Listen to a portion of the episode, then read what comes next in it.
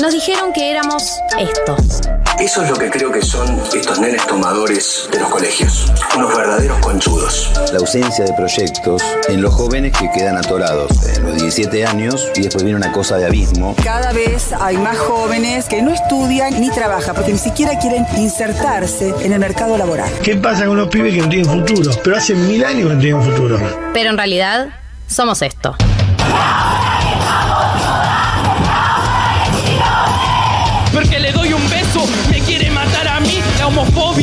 No se acepta en mi país. Una juventud con una fuerza y una capacidad de tomar las riendas de su propio futuro. Y esto es simplemente un comienzo. Junto con amigos y amigas vimos que en todo el mundo millones de pibes y pibas se estaban movilizando para luchar contra la crisis climática y ecológica. Decidí que no decidan por mí.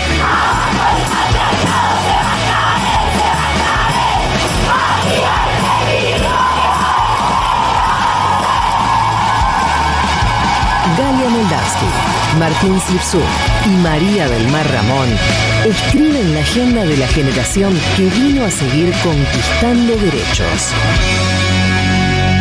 Esto es 1990.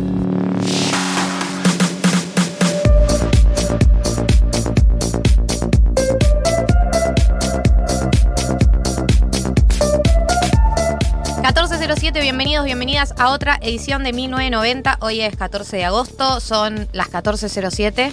Qué locura, ¿no? Qué loco, ¿no?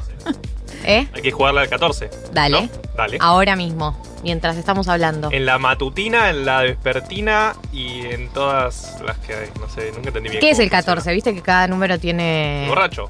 ¿no? ¿Es el borracho? Qué rápido que lo sacaste. Porque lo borracho del tablón. ¿De dónde? No Son los entiendo. 14, creo. A ver, el 14. Es el borracho, confirma David Dice Eskenazi. David. ¿Qué? ¿Juega, David? Eh, ¿Jugás? Ah, ok. Bueno, vamos a jugarle al 14 hoy. Vamos a darle. Hoy me lleno de guita. ¿De qué están hablando? La la quiniela. quiniela. De la quiniela. Ah, no, nunca jugué a la quiniela. ¿Y quién, quién está borracho? No, me, no, no- no me queda claro qué, qué tiene que ver. Eh, es, es sorprendente que María no conozca algo de la increíble. Argentina. eh, que, Esto que es es como- algo, y es algo bastante argentino. La Eh, entiendo que sí. O sea, no porque en otro lado no se haga, pero como que. Porque lo inventamos nosotros. Claro. Como el, la, el mejor quiniela, la mejor quiniela se juega acá. Pero como que es un tema de conversación que se puede escuchar en la televisión, se puede escuchar en la radio, se puede escuchar en la calle. Eh, sí, he visto como es cuando esos, las, esas señoras se juntan, eh, donde uno va a veces a cargar la sube, como en esos, en Claro, esos y ya que estás, Juega. Y ya que estás le jugás a algo, pero antes de que se cargara la sube ahí, igual Claro. pasaba si le jugabas a algo. Sí, es, estoy muy lejos de la, de la cultura de la quiniela, no, he- no estoy interiorizada, así que no sé nada. ¿Qué, qué Bueno, tiene que ver cada- Bueno, cada número tiene un- una figura asociada, como un símbolo asociado. con... Bien. Claro. Claro, lo que, lo que se dice es que antes, en, cuando era ilegal, Sí. pasaban y vos tenías que decirle solo, tipo, decías El caballo, no sé Claro. qué. Entonces le jugaba a tal número. Ah, es espectacular lo que me están contando. Eh, claro, entonces, porque... Cada uno tiene un, un significado, un. Nada, se entiende. ¿no? Sí. Entonces, el 14 es el borracho. Ah. Entonces, si vos aparte, si soñás, por ejemplo, soñás con un borracho con unos borrachos, vas y le jugás al 14. ¡No! Porque relacionás. Claro, cuando, cuando un número aparece mucho en tu vida, tenés que ir a jugarle, esa es la ley. Yo una No. vez ponele, un día vi dos choques de autos el mismo día yendo al laburo, pasé por una quiniela, entré y le dije, ¿cuál es el choque? Tipo, Y ese día Y eh, ese fue el día día no que le- te llenaste de guita. no le para jugué siempre. porque me dijo, no, no hay ninguno que sea choque. Tipo, un auto, no sé, era tipo, no, no, no, no importa. Señora, hay Eh, algo que te choque. tuve acidez, fui y le dije, ¿cuál es la acidez? Hoy le Pero, juego. boluda, hice 15 minutos caminando y vi dos choques, tenía que jugarle. Me parece hermoso que se te haya ocurrido que lo que había que hacer después de ver dos choques consecutivos era ir a apostar. Obvio. Po- Pero Podría fracasé, seguir con ese chiste estoy. mucho. Así estoy, fracasé. tres veces y fui y le dije, dame, ¿cuál es el bostezo? Pero aparte me con cara de, no, pibe, mirá, no, no hay ninguno que choque. Claro, porque Tipo, bueno, hay hacete una abajo. cantidad de números. Claro, no es que el 149.000 no, no, no da. Claro. O lo podés inaugurar. Inaugurás vos el choque. Estoy Una foto mía. le, le juega Empleado marco. del mes. ¿Cuántos números? O sea, vos apostás. Es que no sé bien, no sé ni siquiera cómo funciona la quiniela. Es que es, una, es un mundo que yo tampoco entiendo mucho, porque aparte tenés muchas. Entonces tenés la vespertina, la nocturna, la matutina, y de cada ciudad, de cada provincia, de cada país, hay como, podés jugar la, la montevideana, lo de Uruguay creo también, como es un montón, y vos le jugás a los últimos. Ok. Se supone. Entonces vos le jugás al 14, David, vos corregime si estoy Da- diciendo algo. David, vos que sos vos sos- después aclaranos. la, la voz. Claro, vos podés jugarle un par de cifras, pero siempre al final. Entonces por eso le jugás al 14 y salen un par de números. Y si los últimos son 14, si terminan en 14, vos ganaste. Le Ok. podés jugar a la cabeza, o sea, decir que solo. David dice yo voy traduciendo. Si son dos borrachos, le jugás al 2, 14. Ok. Como multiplicás ahí, metes una cosa medio, lac- medio Dos laca. 14. Bien, pero eso sí es legal, porque en Buenos Aires es legal. ilegal, es ilegal el juego, ¿no? El casino. No, ¿Qué es? ¿Es ilegal? es legal. ¿Un juego? legal. ¿Qué diche? O sea, todo esto es legal. Paga, Nunca fuiste al casino, mucho- nunca fuiste, al hipódromo. Paga mucho- Una noche de control, agarraste, vas al hipódromo, te, te, te patinás todo tu sueldo. Pero no Un clásico. Con hacemos Un siempre. clásico porteño. Nunca te invitamos después, los sábados después ¿De dónde te pensás que vengo, Mary? ¿De dónde crees que son estas ojeras? Vine de Girusa, de ahí. El turf. Papá. Pero un casino, como casino, con maquinita tragamonedas y todo, el único que hay es el que está en el agua. No, y el que- claro, hipódromo es que también. tenés Ah, que el pagar más impuestos. Hay como Claro, toda una pero se cosa. puede, como Pero que- para no. desincentivar el juego. Y porque ¿no? entiendo que. Medio hablando sin saber, ¿no? Como no teníamos preparada esta apertura. Entiendo que tenés que. Como que ya no se puede hacer nuevos. Ok. Los que están. Pero los que están operan, y no está que solo operan. el del agua, no te tenés que ir Pero al agua, para pero jugar. El del agua, como está en el agua, no es en la ciudad, sino que está en el agua. Entonces por eso puede estar. ¿se Yo sabía de ese loophole legal de por qué sí. está en un barco. Sí, eh, pero acá podés ir en tierra también si querés jugar. Es legal, En Mar del los que Plata, están son Mar de- legales, en Mar del Plata, a la tercera noche no tenés nada para hacer y te vas al Sinoca. Sinoca, Sinoca, te creció un bigote, de repente hubo un bigote, te creció un bigote y una panza, de repente y te apareció un pucho, te apareció el pucho número 35 dentro de los dedos. Con- con- apenas dijiste Sinoca, algo, algo sucedió, Ay, canoso. Soy literalmente el chiquitapia. Soy esa ¿Qué es todo este humo que hay de repente en el estudio? Por favor, abran la ventana un poquito. Eh, Bueno, de acá ya tenemos plan, ¿no? Me parece. Sí, de vamos con acá María nos del vamos Sinoca. a, a patinar el sueldo A de jugar al 1990. Al A jugar, 14. sí, al a ver, yo 14. qué hice hoy. Eh, la madrugada podría ser. Hay algo que sea la madrugada, porque me acosté tres y media. Mirá, Mirando el reino. Después vamos a profundizar sobre eso. ¿recomendamos o no? Muchis- Vi el primer capítulo, Pero pero épico el primer Épico, capítulo. ok. Épico. María, María profundizó más que yo. Ya. todos Voy- los act- todos Voy los por act- el 6. todos los- ¡Ah! ¿Qué? ¿Pará? ¿Pero no salió ayer? ¿Anoche? Claro, la empecé ayer como, Y nunca se detuvo. como quien no quiere la cosa. Como voy a ver esto mientras ceno 3 a.m. y el párpado tembloroso. ¿Qué pasó? Me parece que es hora de dejar no, seguir. Eh, seguir. no, hay que seguir. hay- Sí, eh, con todos los actores argentinos. Es increíble, ¿no? Están todos. Todos. Como que eh. la pandemia hizo que se unieran medio. ¿Está grabada en pandemia? Yo leí que había estado, que habían grabado durante la pandemia. Sí, sí, sí. Sí, como que me acuerdo que lo habían empezado, le habían frenado y después retomaron como en plan. Nada, hisopados y todos los cuidados, pero sí. Una parte se grabó en, en pandemia.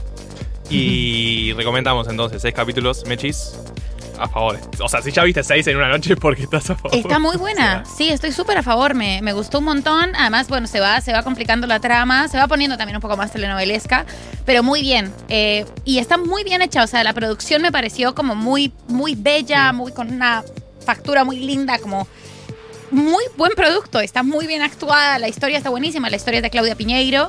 Eh, y posta. eh, Genial, de gran calidad, se la recomendé a mi mamá esta mañana. Claro, Eh, aparte es internacional. Claro, Claro. recontra. Para mí tiene recontra eh, pasta para pegarla internacionalmente, porque es un tema re internacional que tiene que ver, por, por lo menos, como con religión, sectas religiosas, con la política, bla, que es un tema bastante que trasciende la Argentina. Sí. De hecho, ni siquiera me parece que en Argentina sea como el país más representativo donde eso pasa. Mm. Eh, entonces, nada, no sé, por ahí podría, por lo menos en América Latina, me parece que recontra podría mirarse en distintos países y, y que, y que la pegue. Para, acá Rojo nos dice, está en la quiniela, nos dice, ¿por cuánto lo quieren jugar? Uf. Saludos de Carmen de Patagones. Vamos y vamos. Carmen de Patagones es una cosa excelente. Vamos y vamos. Eh, ¿Por cuánto lo queremos jugar? El monto está en dos pesos en este momento. ¿Qué? ¿No? ¿Dos pesos? Dice dos. Monto dos. Pero si le jugamos dos pesos, ¿cuánto ganamos? Diez, como mucho. Y bueno, nadie te dijo que, que Que iba a ser ser fácil. Era para enriquecerse. Eh, eh, en rojo dejamos en tus manos, no sé. O sea, Porque confiamos en Rojo, vos. Rojo labura en la quiniela. Dijo que Ah. nunca esperó que habláramos de esta limada. Eh, bueno, no sé. ¿El o sea, 14? Sí, sí, al 14, al 14 era. Al 14. Sí, no sé, Pero rojo. igual, o sea, la tampoco- plata que invertamos claro, es plata de rojo. Claro, tampoco te podemos decir cuánto pagar. Bueno, que no apueste dos guita. pesos. Medio raro. Dale, apostá dos y pesos y si vemos. ganamos, ganamos de corazón. Y te lo queda vos. Y se lo queda, él. rojo, Por claro. supuesto. Hoy se come una panzada si gana. Eh, Loco dice, "Shh, están hablando sin saber. Los que están en tierra son bingos, no casinos. Tiene razón la muchacha. Es solo en capital el mambo igual. En el resto del país hay casinos. Bueno, entonces no estamos tan equivocados. Solo en Kavak es el problema. Está bien, está bien, pero está bien la, la aclaración. Bien. Que no es lo mismo bingo que casino, que para mí no entiendo muy bien la diferencia, pero debe No. ser bastante legal como, ¿no? Como si jugás a las maquinitas sí y a la ruleta no y demás. Bien, en ambos casos podés patinarte tu sueldo y sentir que estás haciendo algo de tu vida. Eh, hoy hay un programa de radio. Después de todo esto. Sí, ¿Ah, ¿Después de sé si 1990? saben. Después de, después de esta charla inspiradora, eh, donde empujamos a la gente a invertir sus ahorros en el Sinoca. En, el 14. En el Sinoca. 14. El chiqui, Sacha Chiquitapia Vibes es una cosa. Eh, hay un programa. Hay un programa que va a hablar de cosas serias, porque este es un país, la verdad, que una gana de levantarse todos los días acá y eh, que se expanda la economía. Eh, así que vamos a hablar de cosas que están pasando en el país, como por ejemplo, vamos a hacer el perfil de Tayana, centrado más que nada en el no al alca, porque María está muy obsesionada con el no al alca, lo cual está muy bien. Como que yo, ella decía, ¿por qué no están emocionados? Porque ya nos emocionamos en su momento. Pero vamos a traer este momento y con una persona que está viendo la emoción a o vivo, así que vamos a por ahí trasladarles la emoción que siente María por el no al alca en este momento a través del perfil de eh, Jorge Tayana, nuevo ministro de Defensa. Así es. Tenemos educación sentimental de Adele. Wow. Segunda, tercera vez que hacemos educación sentimental en inglés. Bueno, vamos a ver cómo sale. Estamos experimentando todavía las educaciones sentimentales en inglés. Traducción a o vivo con traductora oficial. Sí. Ah, La traducción simultánea. La tercera cita siempre es importante, ¿no? Porque Se la define primera todo, la primera, la la, primera, segunda eh, la puede ser mala. Y la tercera es la definitiva para sí. saber si encarás para adelante o le dejas gosteás. Es aquí, es ahora. Digamos, responsabilidad afectiva, bueno, etcétera. Eh, tenemos dilemas incómodos, Mariah. ¿De qué vamos a hablar?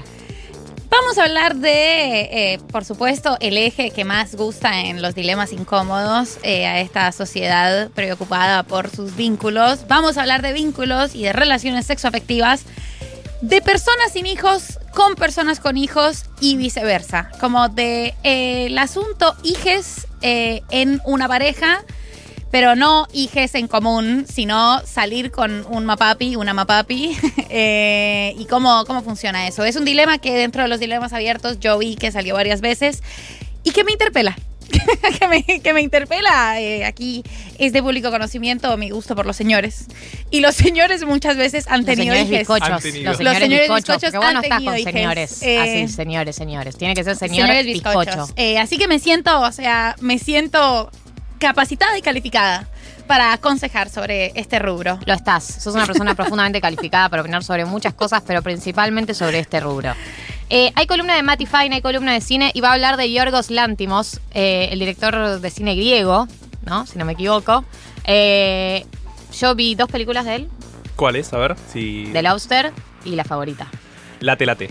Re, re, ¿Alguna más? Eh, vi yo vi esas dos también. Mariah. Eh, Vi el Lobster. Buenísima, The Lobster. Buenísima. Sí, la, es la vi con Mati. de Es hecho. increíble que sea el mismo director de ambas películas, pero ya vamos a estar desarrollando ese tema, supongo. Sí, lo va a desarrollar. Súper interesante, el director súper interesante. Siempre los planteos súper incómodos, los planteos que hace en la película. Así que yo le tengo mucha fe a esta columna. Y por último, hoy vamos a hacer un featuring con Permitido Pisar el Pasto. Oh, ¿is this ¿Te sorprendió? transiciones? ¿Y si transiciones? No, vamos a decir featuring, porque somos una nueva generación y le decimos featuring. Somos la generación del Duki eh, y hacemos featurings con otras personas y otros programas. Esta semana salió el informe del IPCC, que es el informe sobre el cambio climático eh, o el panel intergubernamental del cambio climático, con algunos de los datos sobre en dónde estamos con respecto a la destrucción del planeta, eh, dónde estamos. bueno. Bien arriba. ¿En dónde Spoiler. estamos destruyendo el planeta segundo a segundo. Spoiler, estamos muy mal. Como la imagen del informe, además, es como un lugar prendido fuego. Es literalmente This is Fine con el perrito y todo prendido fuego alrededor, pero no está fine. O sea, Está Dylan. Está, está full Dylan, full Dylan. Eh, no, eh, vamos a hablar un poco sobre el informe, vamos a hablar sobre cómo estamos, cuánto tiempo tenemos, quiénes tienen que empezar a hacer cambios, porque pa, la sensación que me dio a mí eh, es que también el informe da a entender que los cambios tienen que ser macro y tienen que ser a nivel estatal y a nivel empresarial, porque las dimensiones de los cambios son demasiado urgentes y grandes como para que solamente seamos cada uno de nuestras casas. Eh, pero como hay un programa después de nosotros que se llama Permitido Pisar el Pasto, que saben, hablan y conocen mucho mejor que nosotros sobre este tema, les invitamos los últimos 15 minutos del programa a hacer un featuring y charlar juntos de este informe. Eh, así que vamos a hacerlo al final del programa, vamos a hablar de este informe y vamos a profundizar un poco sobre este tema con gente que sabe. Galia Moldavsky, Martín Slipsuk, María del Mar Ramón. Hasta las 4. 1990. Futurock.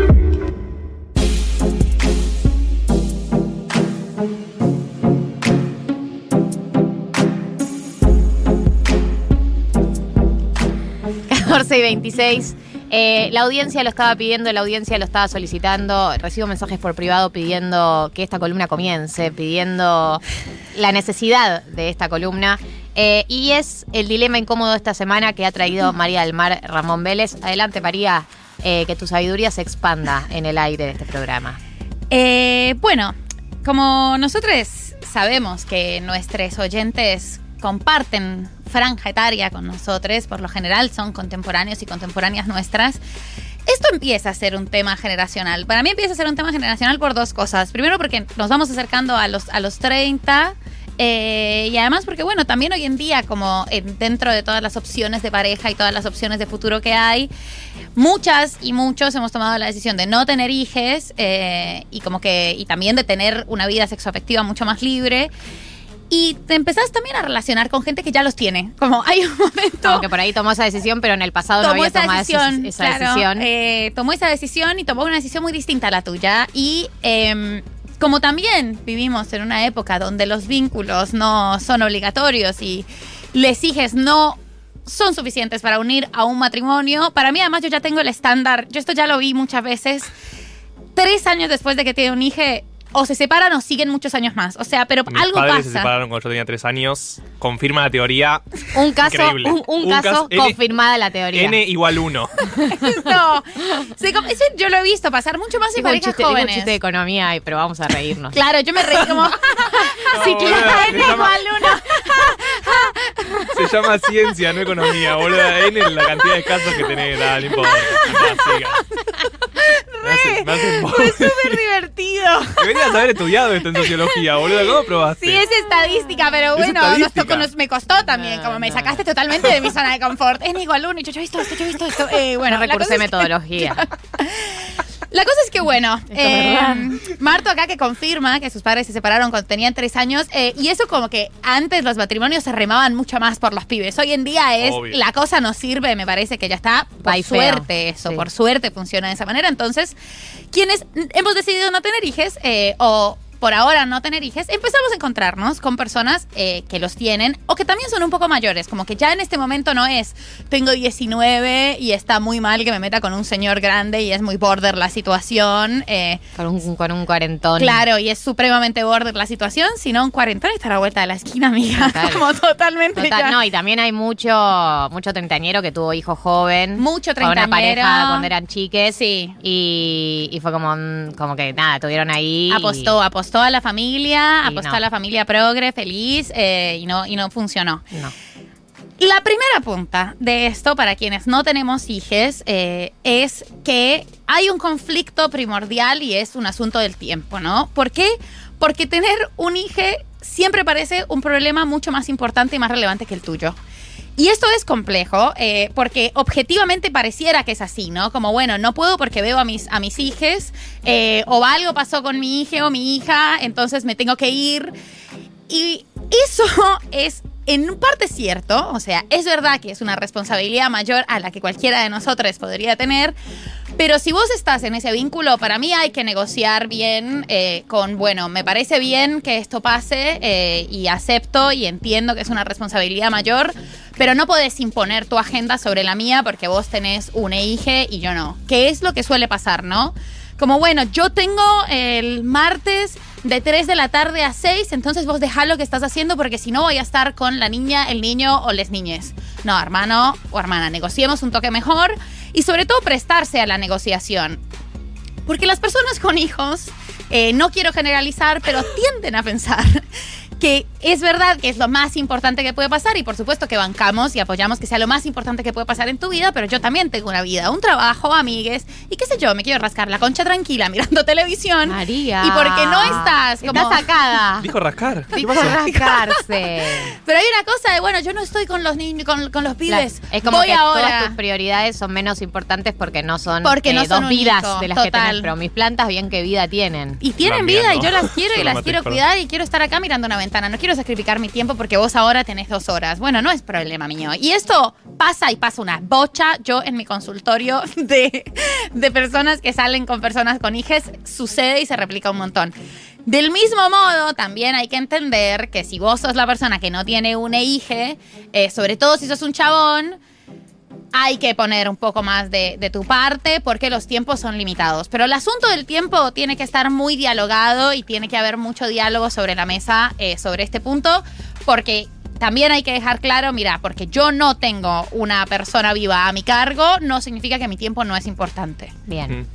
Y la persona con hijes, no ofenderse por, porque, porque este límite sucede, ¿no? Porque también yo lo escucho mucho de amigas y amigas del otro lado. Bueno, tenía una tarde libre eh, y le dije a mi chongue para que nos viéramos porque justo no tenía al pibe o la piba.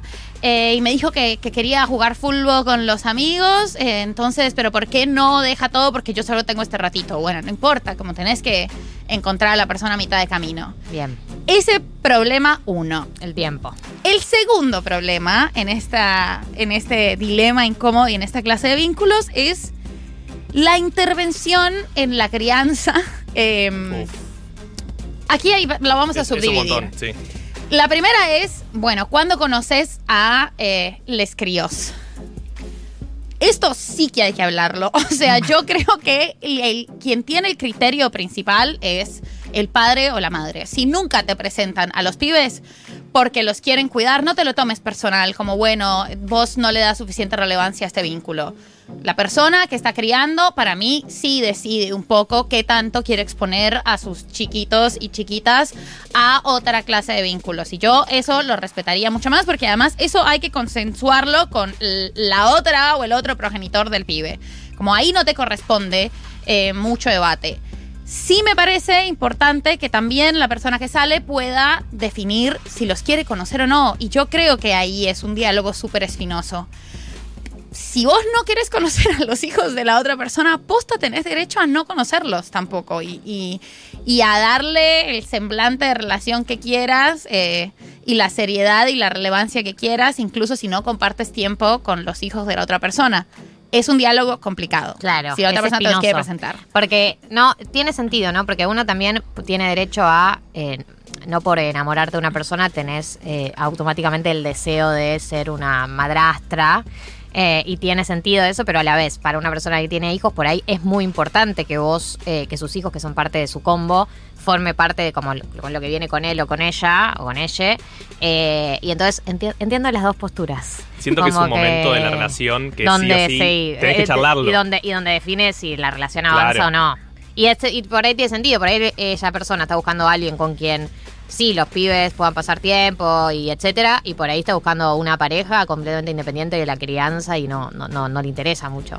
Exacto. Para mí hay que eh, poder establecer los términos y condiciones de la relación al margen de les hijes, como no usar a les hijes como el garante de los términos y condiciones. No te presenté a mis hijos o conocí a tus hijes, entonces somos algo. Bueno, no, porque cada persona tiene sus propios criterios, sobre todo la crianza, que es algo súper complejo pero sí ver como cuáles son los límites, porque yo también entiendo que una persona que, que tiene hijes y una persona que no quiere mapaternar, eh, nada, hay un punto de, bueno, te, te los quiero presentar y hagamos planes juntos y es un, un- un límite también del tiempo, o sea, hay un, tiempo mucho más acotado el que vas a compartir con esa persona y es una súper responsabilidad. Entonces yo ahí también creo que hay que reflexionar y hablar un montón y es un diálogo súper espinoso. Si vos entraste en Ya la estoy pasando mal.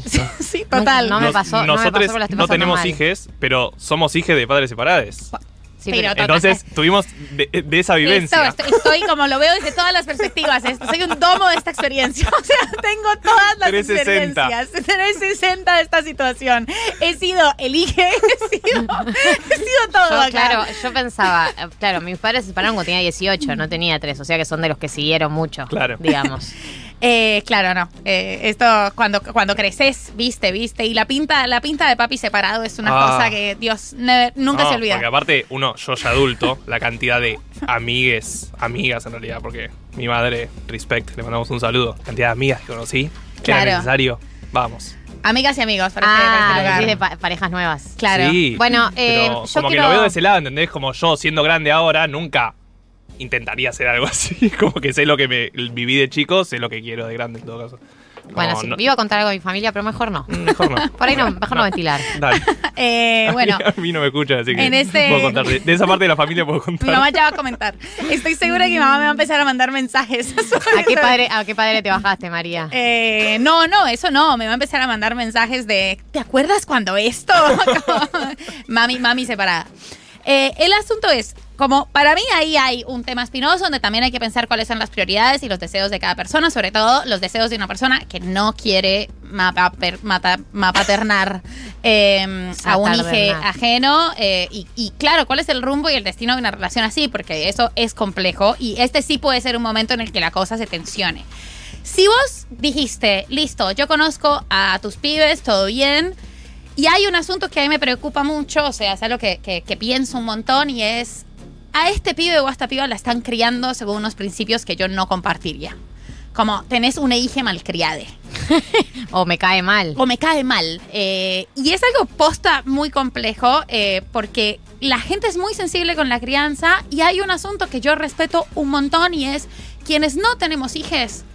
No estamos llamados a opinar sobre quienes los tienen. Tener un hijo es muy complicado y obviamente que visto desde afuera se- es, uno sabe cómo se haría, ¿no? Como, Claro. ¿Por qué no le dice que se coma todo el plato? Eh, a mí, a mí de chica me obligaban a comerme a mí todo de el chica plato. me obligaban, pero ¿sabés qué? O sea, claro, una levantada de mano y es suficiente. Claro, eso ya no se estila más, ya no se usa más el castigo físico. Eh, toda una generación de chirlos como hemos sido les, les noventers. Y ahí hay un tema que a mí me parece posta sensible. Mi consejo es silencio total y absoluto. Bien. No se opina, no se interviene. eh, a no ser que se te pida un consejo muy puntual y yo siempre diría, yo leí una psicóloga en un suplemento dominical que me encontré. Mirá esta nota que que copada. mira esta nota que copada, como que háblenles profesionales. Eh, y esto también lo digo para, para hijes de personas que uno conoce, no solo de, de- de personas con las que uno sale, sino hijes de amigues que, que, bueno, que uno piensa como esto podría ir de otra forma. Siempre un consejo profesional que no sea personal y procurar intervenir en lo mínimo. Ahora, si les hijas son adolescentes, em, hay una tentación y es claro, yo fui adolescente hace poco, ¿no? Como, ay, bueno, no sé, no seas tan duro, no seas no sé qué. No intervengas en absoluto. En ninguna edad. Cara de póker, ¿no? ¿Qué te parece tremendo? Sí, voy a hacer tal cosa, como no se opina sobre las crianzas. Y aquí va el último punto, que para mí es uno de los peores puntos. em, Dios. Pensé que ya habíamos pasado lo no, peor. no pasamos lo peor, no pasamos lo ¿Qué peor. Acá se profundiza sobre Dios. lo peor. Em, la mamá o Sí, el papá. Lo estaba pensando. Eh, Lo estaba pensando, obvio.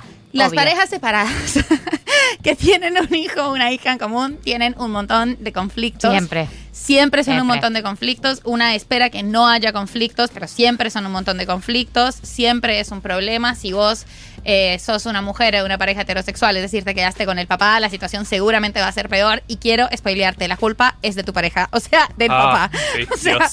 Es tan obvio. Lo ves 10 años después, lo ves y es tan obvio. la culpa es de tu pareja que es el papá. Eh, y lo vas a ver y lo vas a entender.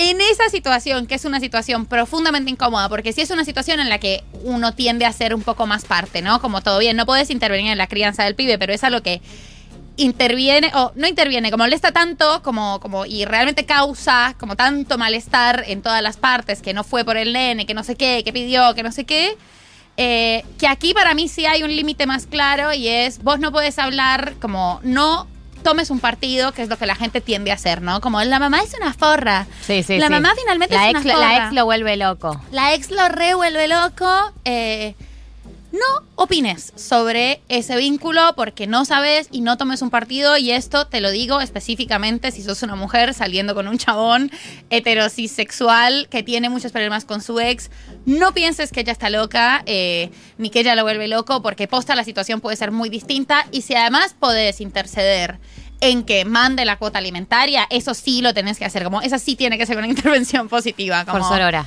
Por Sorora, eso sí, ahí está la sororidad. La Che, tenés que pasarle la cuota, cuota. a tu ex. Sí. Eh, pero por lo demás, mi consejo es no se toma partido y del mismo modo de, de la crianza, trata de no opinar y de salir de ese tema como no te involucres.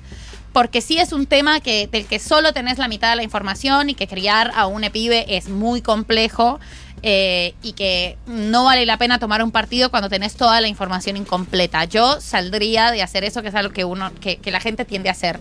Bien, eh, hay muchos mensajes Sí, eh, que llegaron, muchas personas. Acá algunas personas que hablan también del deseo de los pibes, los pibis, de tipo si los quieren conocer o no, tener eso en cuenta.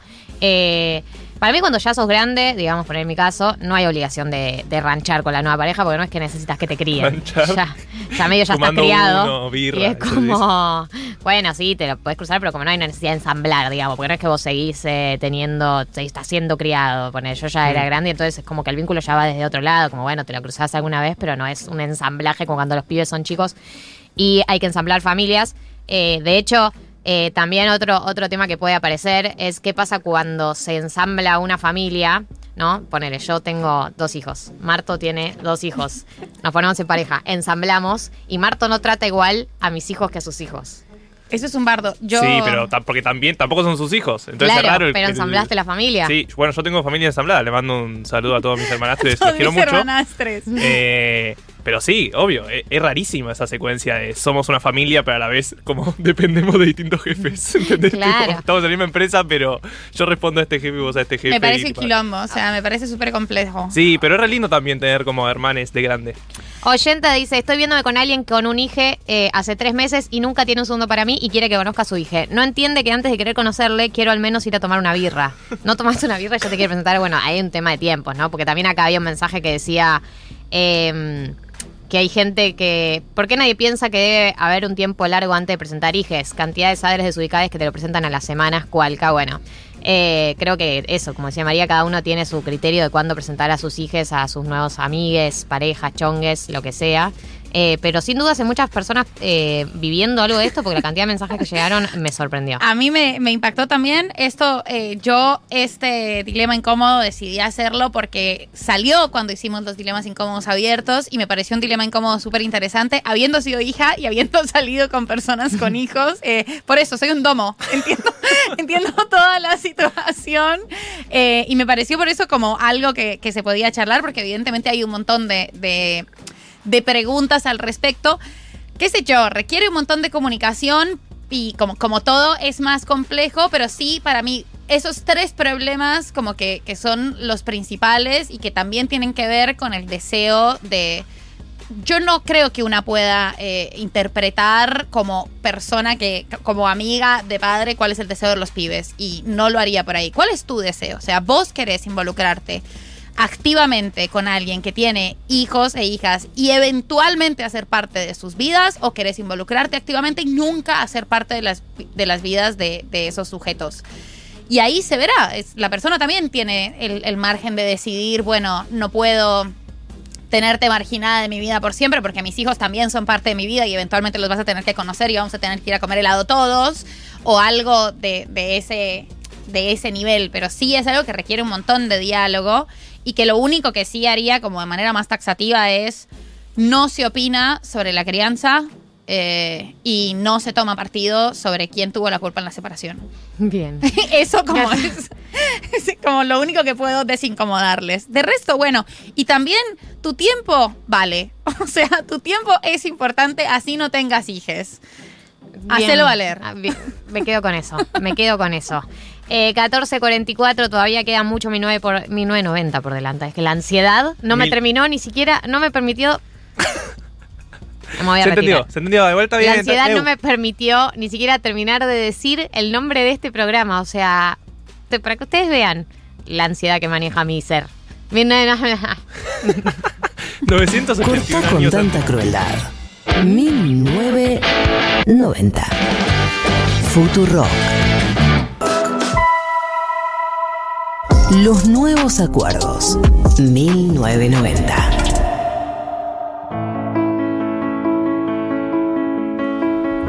Nos damos las manitas porque esto es la educación sentimental de Adele y de acá solo podemos bajar. Esto es Someone Like You, por supuesto.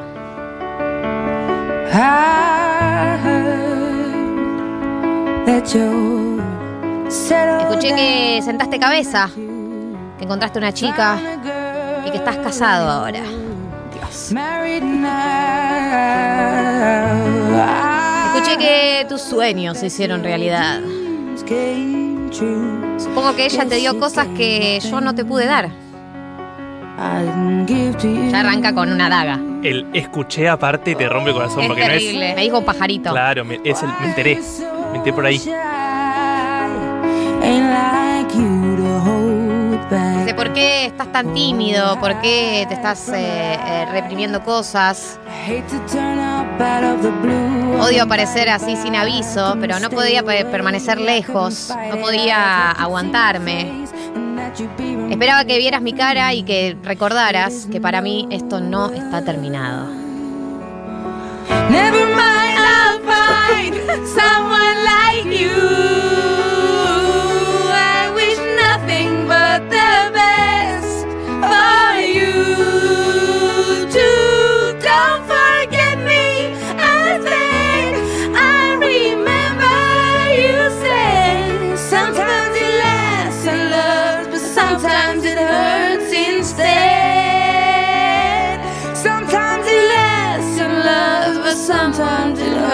Eh, el estribillo dice, no te preocupes, ya voy a encontrar a alguien como vos. Te deseo lo mejor. Eh, no me olvides, dije, eh, no me olvides, recuerdo que dijiste. A veces dura en el amor y a veces duele en su lugar. El nivel de agudos que vamos a manejar en esta educación sentimental me da miedo. Temo por los vidrios de este estudio. No, están reforzados para la delta. Ah, y, y para agudos también, es todo junto. Eh, pueden mandar mensajes eh, de esta educación sentimental y audios cantando Adele, dale, no se hagan ahora los tímidos, que la semana pasada tuvimos problemas técnicos y no pude escuchar los audios eh, de Leo Mattioli. Así que me gustaría escucharlos cantando agudo, cantando, no te preocupes, ya voy a encontrar a alguien como vos. Nada, esta persona, hemos sido esta persona. Esta es la persona a la que dejaron y la que perdió. Hay una persona que gana y una que pierde. Esta Y además la nueva persona ya está en pareja de nuevo, ya Se está. Y no pareja, eso, tipo, no en plan como, bueno, estoy una nueva novia, en plan, senté cabeza. Lo peor es que seguramente la dejaron diciendo no quiero nada serio. Ay, totalmente, boluda, estaba pensando lo mismo. No quiero, Te ¿sabes digo- qué? No estoy para No nada estoy para estar en pareja. No estoy para estar en pareja. Te, te quiero un montón, está todo bien, pero yo no estoy para algo serio y una pareja. Y los dos meses- después, dos un meses. hijo, un hijo y casado. Te decís fotos. No, no, es, es que son así No, también. y ahí vos decís, claro, no estoy para estar en pareja con vos, me debería haber dicho. Que era lo que estaba pensando. Pero ella en la canción va y viene. Porque dice, tipo, les deseo lo mejor a ustedes dos. Sí, pero, vos no me decís olvides. eso. No me olvides, por favor, no me olvides. No, pero además es tipo, te deseo lo mejor. Vos en off, no le deseaba lo mejor. No, claro. Ojalá te mueras. Someone like you. I wish nothing but the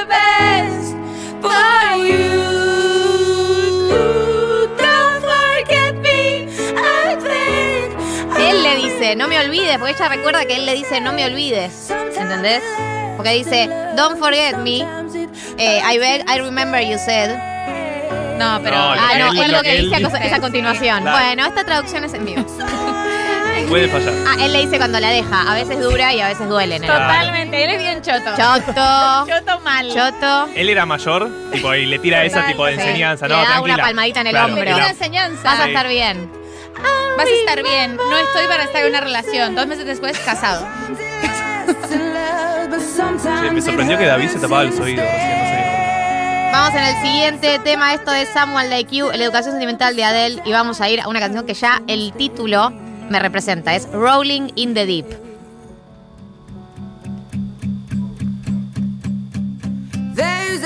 Como Rolling Deep es tipo revolcándome en el pozo, Sí, ¿no? sí. Una cosa así. Agarrándose de las manitos, básicamente. Ya una canción que se llama tipo... eh. Hay un fuego encendiéndose en mi corazón, alcanzando una fiebre extrema.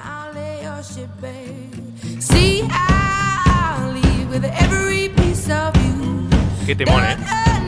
Increíble. Mira cómo me voy con cada pedazo de ti. No subestimes las cosas que haré. Hay un fuego encendiéndose en mi corazón.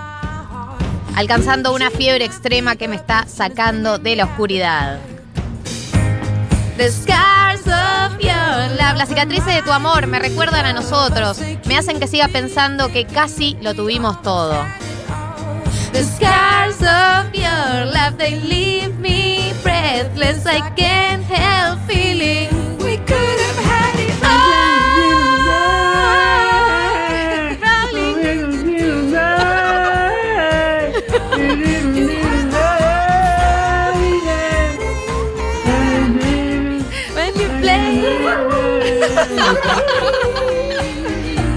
Doble ladrido. Y el estribillo es.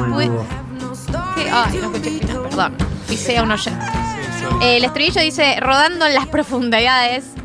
Eh, Rolling the Deep. Tenías mi corazón en tu mano y jugaste con él. Eh, the beat, como al ritmo.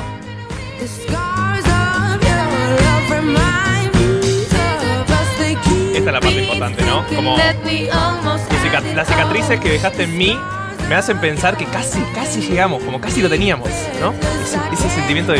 Y además de cerca. podríamos haberlo tenido todo. We could have had it all. We had it all. Rolling in the deep. You have my heart inside of your. Y no la ensayé esta encanto, pero bien se podría, bien, bien podría. Pero se nota, se nota que va mejorando. Rolling in the deep. Ustedes no la ven, pero con la manito va marcando. Yo el quiero decir que la mano, yo subestimé a los artistas que con la mano, pero la mano ayuda mucho a uno ordenarse. En serio quiero decirlo. La mano te ordenas. O para arriba, para abajo, algo en la cabeza se asocia. Me gusta, se viene glosario de canto. O sea, bueno, Bueno, clásico mío.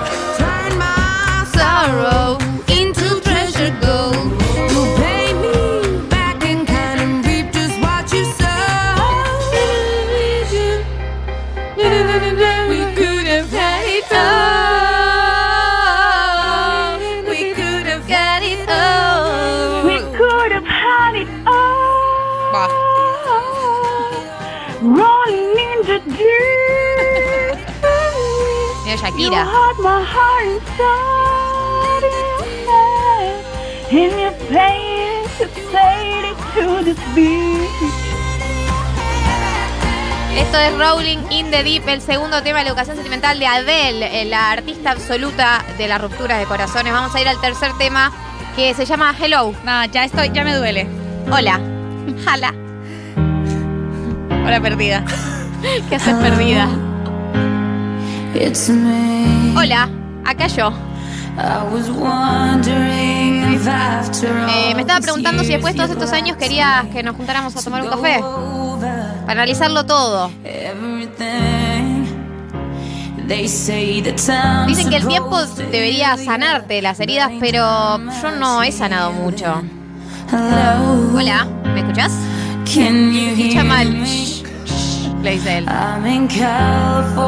Estoy en California soñando con lo que solíamos ser cuando éramos jóvenes, cuando éramos libres.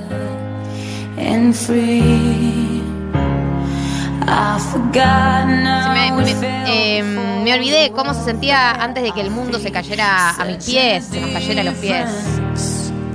Between us. Hay una diferencia enorme entre nosotros y un millón de millas. Tan lejos, Tan lejos, básicamente. básicamente. Lo llama Hello from the other side.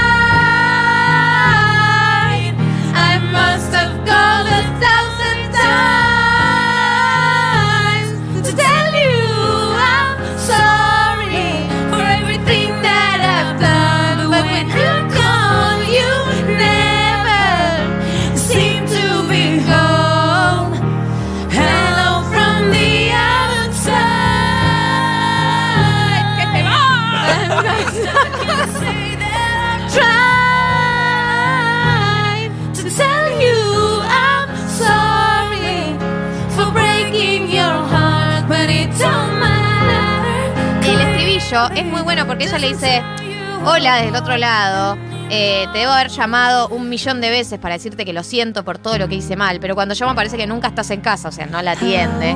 Hola del exterior, al menos puedo decirte que he intentado decirte que te pido perdón por haberte roto el corazón, pero no importa, evidentemente ya no es algo que te esté haciendo mal. Digamos, como el chabón ya sigue adelante y ella todavía le pide perdón, como que se separaron porque ella se mandó una cagada, le rompió el corazón, ella quiere pedirle perdón y él como que yo ya estoy en otra. Además pasó un tiempo, para mí es, es esa... Pasó un tiempo, es- él se mudó. Sí, Él se distancia, mudó. distancia física, como estoy Pusieron en distancia California física. y el otro no sé dónde. Ella lo hizo mierda, o sea, lo destruyó. El chabón se tuvo que ir de la ciudad. Imagínate. Los dos trataron de hacer su vida, el chabón la hizo y ella un día se acuerda de lo felices que eran y va a buscarlo. Se arrepintió.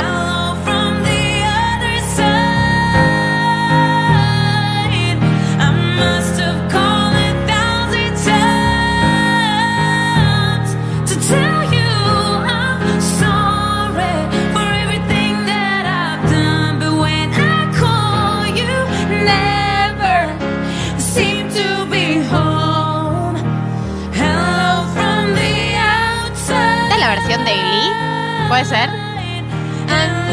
Puede ser que sea la versión de Glee.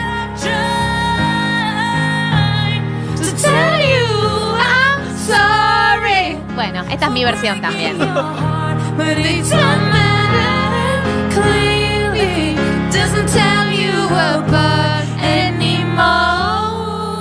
Bueno, esto es Hello, esta es Educación Sentimental de Adele y vamos a pasar al cuarto tema que es Send My Love to Your New Lover. Eh, mandale mi cariño a tu nueva pareja. Es un temazo este también.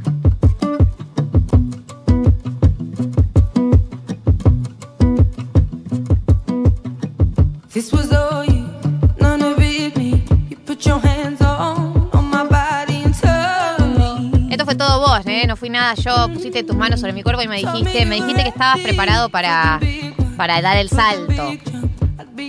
Que yo sería su último amor, tu último amor, y que seríamos eternos. Eso fue lo que me dijiste. La promesa de eternidad. ¿eh? Te estoy dejando atrás. Eh, he perdonado todo. Me, li- me liberaste.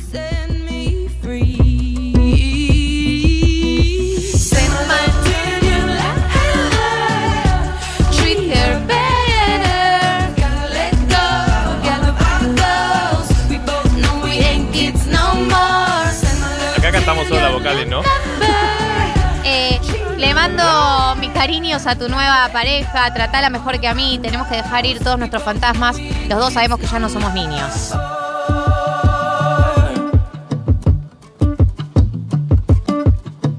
I was too strong. You were trembling. You Yo era muy fuerte, vos estabas temblando, vos no pudiste lidiar con el calor que estaba subiendo, digamos.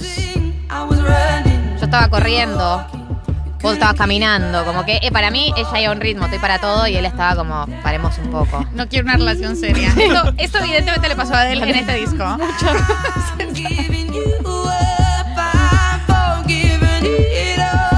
Pero ella está en modo, ya te dejé ir, estoy mejor. Ahora soy mejor, diría alguien. Treat her better. Mejor igual es re, es re, es re shady igual, como... eh, suerte, le, ma- le mando un besi a tu nueva pareja. Espero que la trate mejor que a mí. Le mando un beso a la señora. Sí, a la Jabru.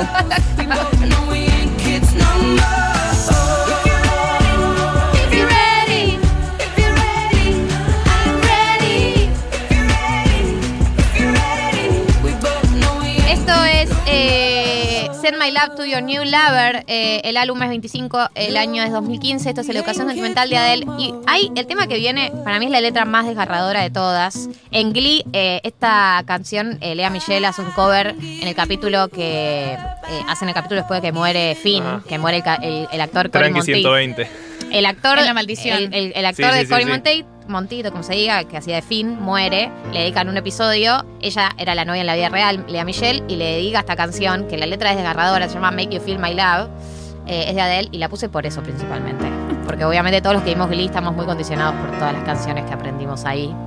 Y esta canción, eh, pueden buscar el video, ella está llorando y llora en la vida real grabando este Sí, episodio. obvio. When the rain Cuando la lluvia está golpeando tu rostro y todo el mundo está medio en tu contra, yo podría ofrecerte un cálido abrazo para hacerte sentir mi amor.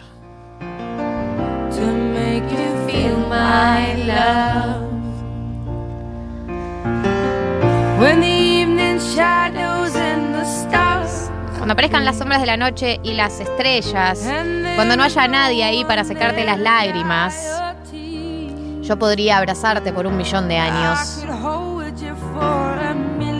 para hacerte sentir mi amor.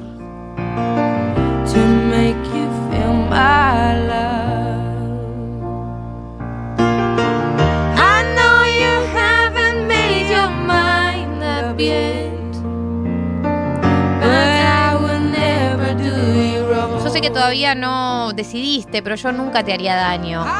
Lo he sabido desde el momento en que nos, conocimos. No tengo dudas en mi mente sobre el lugar al que perteneces. Dejaría de comer. Me volvería oscura y, y triste. Me arrastraría por una avenida. No hay, no, no hay nada que no haría para hacerte sentir mi amor. Es tremenda la letra. Internamente estoy llorando. to make you feel my love.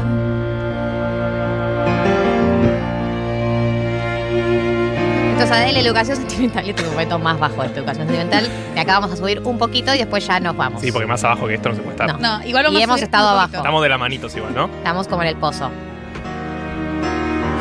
Crawling in the deep estamos. Sí, sí, Sí, sí, muy crawling the deep. Make you feel my love. The storms are raging on the rolling sea and on the highway of. I know you haven't made your mind up Change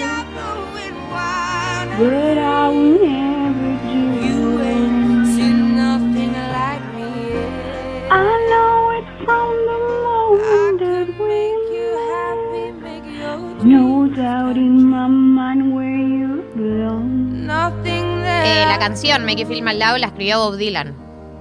¿Posta? Sí, Dato. dato. Año earth 1997. for you. To make you feel my love. Vamos al último tema de esta educación sentimental que es Chasing Pavements. Eh, el año es 2008, el álbum es 19 y con este tema cerramos la educación sentimental de hoy. I've made up my mind. Don't need to think it over. Eh, me decidí, no necesito volver a consultarlo. Si estoy equivocada, si estoy en lo cierto. No necesito mirar más allá. Esto no es lujuria. Esto es amor. Pero, dice, but Es amor, pero. I'll never say enough cause it was not said to you. Se lo cuento al mundo. eh, nunca diré lo suficiente porque no te lo dije a ti. Y eso es precisamente lo que necesito hacer. Debería rendirme o deberías seguir continuando. Eh, chasing payments es como cuando perseguís algo que no va a ningún lugar. Como dice, busqué la traducción y busqué en inglés Sí. el significado. Es medio como debería ser esto que no va a ningún lugar. Dilema incómodo. Sí. Dice, esto es una pérdida, incluso si sea mi lugar, debería dejarlo ahí, debería de. debería soltar, o debería seguir eh, chasing leads- eh, incluso si no lleva a ningún lado. Es ese momento, ¿no? Que estás en una medio tóxica y decís, dejo, no dejo, me voy, vuelvo.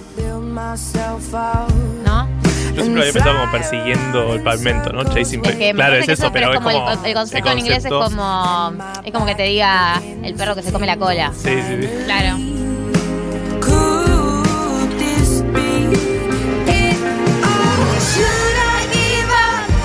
Should I just keep chasing pavements?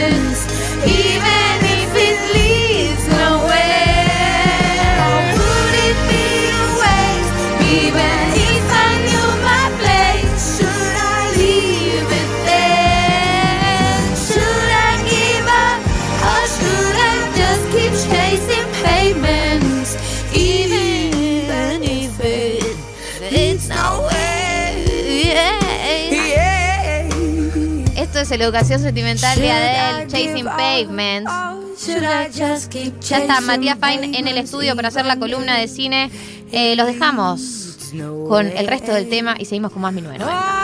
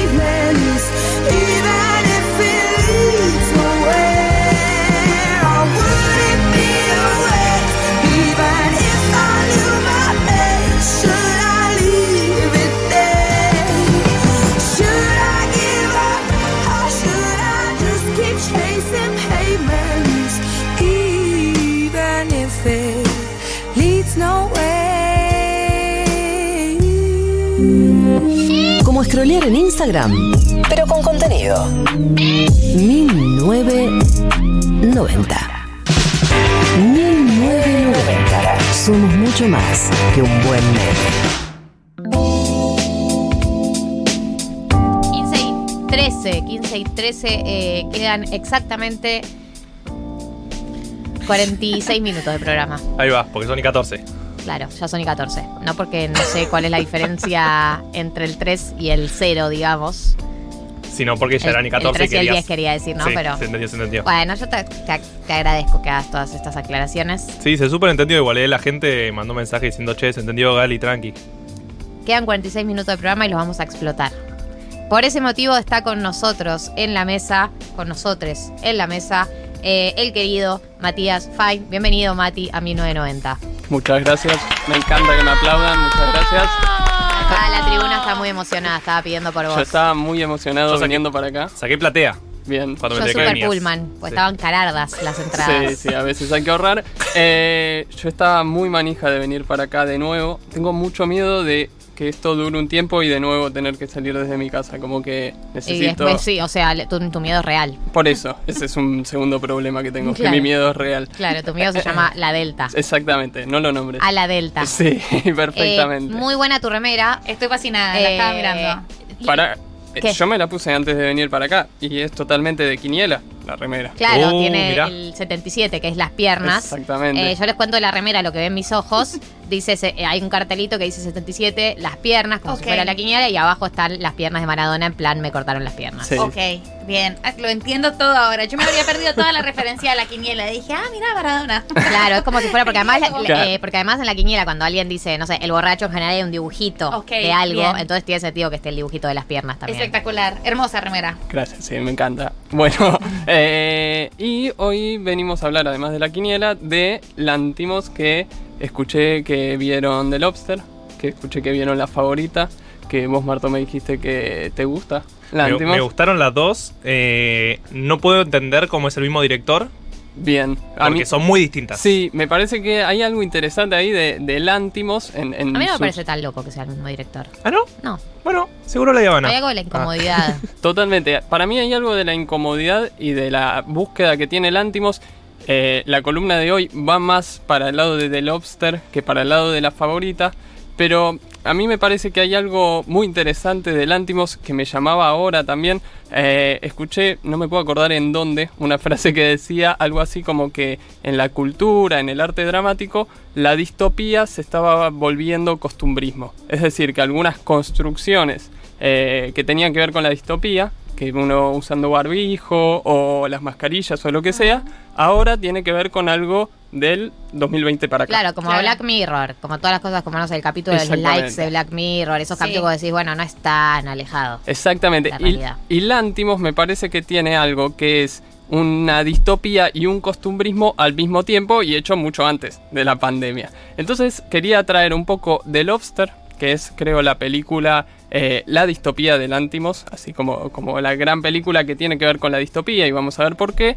Pero también dos películas anteriores, griegas, que son Alps y Canino, que son un poco el camino hacia esa construcción de la distopía y pensar un poco eh, en qué basa esa distopía Lantimos, es decir, cómo construye este, esta distopía costumbrista.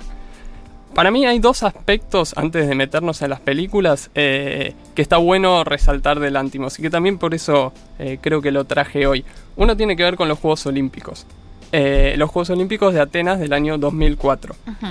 Porque Lantimos eh, era deportista, era basquetbolista y participa, después de estudiar cine y demás, en los Juegos Olímpicos, en el equipo creativo de la apertura y del cierre. Y ese es un punto de quiebre entre lo que él venía haciendo, que eran publicidades, que eran obras de teatro, y empezar a hacer un cine que empieza a verse en más salas, un cine que empieza a ser más popular si se quiere. Eso por un lado. Y por el otro, en el año 2008-2009 está la crisis económica en Grecia. Subprime. Claro. Bien. Y, y lo que me parece que sucede ahí es, por un lado, que se empieza a hacer un cine económico, es decir, no hay guita para hacer cine y entonces hay que hacer el cine con lo que se puede. Hmm. Y por otro lado, un cine que va a hablar sobre ciertos temas que están sucediendo, en particular por lo que yo vi de Lántimos y de otros cineastas griegos de la época, tiene que ver con un cine de una crisis eh, humana, de una crisis Hmm. en los vínculos sociales. Sí, medio como el 2001 acá y lo que siempre hablamos, ¿no? De no sé, Totalmente. Ocupas y otras series. Sí. que- Rafazo. Sí, totalmente. Bolivia. Es es súper comparable con eso. Eh, Son todas las Mundo Grúa. Ah. Eh, Vamos a ir tirando, hacemos un sin repetir y sin soplar. eh, Película de la crisis. pero, pero sí hay algo, me parece. Nueve reinas. Yo creo que ganaste igual, no sé si se me ocurre otra. Eh, hermanos y detectives. ¿Qué nada que ver, boludo? Luna Luna Avellaneda. Avellaneda, muy bien. No me la dijeron al oído. Sí, pero. Eh, Hermanos y detectives no tiene nada que ver con la crisis. Bueno, pero no es de. ¿Qué 2004. año es? 2000. 2004. 2000. Dos- No es de la temática, no es de 2000. No, quedaste descalificada. Bueno. Sigamos. La por favor, temática se fue ampliando, sí. La Eh, temática era cifrón. Cine argentino. Sí. Bueno, entonces, eh, un poco la idea es ver en relación a este momento cómo Lántimos empieza a construir estas distopías costumbristas. Y justamente la, primera película me interesa. A Lántimos tiene algo que para mí eh, es súper interesante y no todos tienen, que es que desde su argumento ya convoca la película. O sea, es lo que sucede en la película, la originalidad de sus argumentos, lo que convoca. Entonces la idea es un poco ver primero de qué van estas tres películas para quienes no las vieron y después meternos en estas temáticas que me parece atraviesan a las tres películas en tanto distopías costumbristas. La primera película es Canino, del año 2009. Canino es la historia de una familia, el padre, la madre, dos hijas, un hijo. El padre tiene a su familia, a sus hijas, encerradas en su casa. No pueden salir. Y el encierro no tiene que ver con una cuestión de que está encadenado a la puerta, sino que hay toda una construcción de ciertas reglas y ciertos mitos que no les permite salir a los hijos. Por ejemplo, que si salen hay un animal que eh, se los va a comer. Que eh, no tienen permitido salir hasta que se les cae el canino. O sea, hay toda una construcción en relación a eso. La película es eso y es la historia de una de las hijas que de repente va a tener cierta curiosidad por salir. La otra película de 2011 es Alps. Alps es un grupo de cuatro personas que eh, el trabajo que hacen es ofrecer un servicio de reemplazo de un familiar muerto. ¿Qué quiere decir esto? Si una persona se acerca y bueno, perdí a mi marido, perdí a mi padre, ese grupo le ofrece que una persona del grupo vaya y reemplace al padre, al, al marido, Sí. durante un tiempo que esa persona lo necesite. Y entonces, lo que va a hacer en el reemplazo es mantener las costumbres y las formas de esa persona. Imitar las palabras que decía, vestirse de la misma forma, tomar agua cuando vuelve de un partido, etc. Esa es la segunda. Y la tercera es eh, The Lobster, año 2015, que The Lobster me parece que es una estructura más grande, pero es un hotel en donde se hospedan las personas que no tienen pareja, que no pueden estar en la ciudad sin pareja y que tienen 45 días para buscar esa pareja. Si no consiguen pareja, se convierten en animales.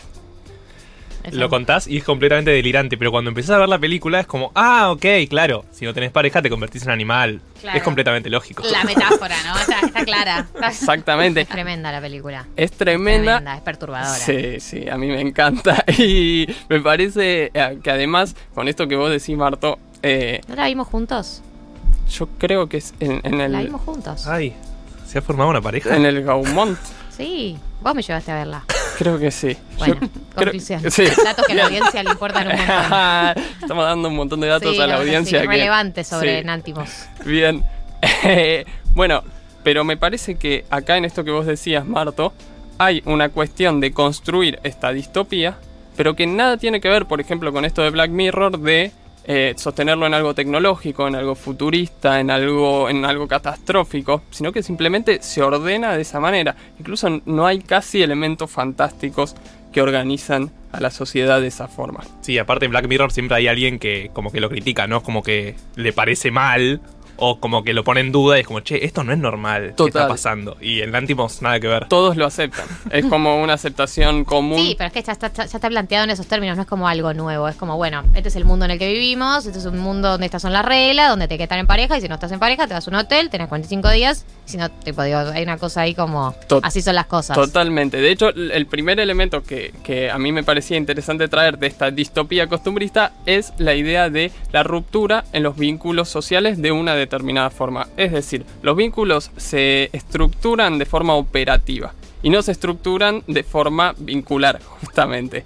Eh, en Alps y en Canino pasa eso. Hay, en, en Canino hay una situación súper tremenda, pero es una compañera de trabajo del padre la lleva todos los jueves a tener sexo con el hijo. Dios. Cuando esa compañera es una amenaza porque trae cosas de afuera De que el hijo no conoce, esa persona no puede entrar más a la casa. Entonces la decisión es que la que ocupa ese rol es la hija mayor, es decir, su hermana. Entonces es algo tremendo, pero aceptado por todos, porque ahí no está puesto en juego el tema de que los vínculos son de una determinada manera, sino que los vínculos tienen una cuestión operativa. Claro. En The Lobster me parece que pasa eso, pero además hay una cuestión de conflicto en relación a eso, porque esta deshumanización, si se puede decir de esa manera, tiene que ver también con lo que va pasando. Él, para no ser convertido en animal, finge no tener emociones para coincidir con la persona con la que podría tener algo en común, porque no creo que no lo dije esto, pero para formar una pareja hay que tener una condición en común con la otra persona que es cantar bien, renguear, ser eh, visco, Sí, no lo que sé. sea, algo. Sí, o sea, son elementos físicos. Eh, entonces me parece que esa deshumanización pasa por ese lado y después pasa por esto de ser convertido en animal.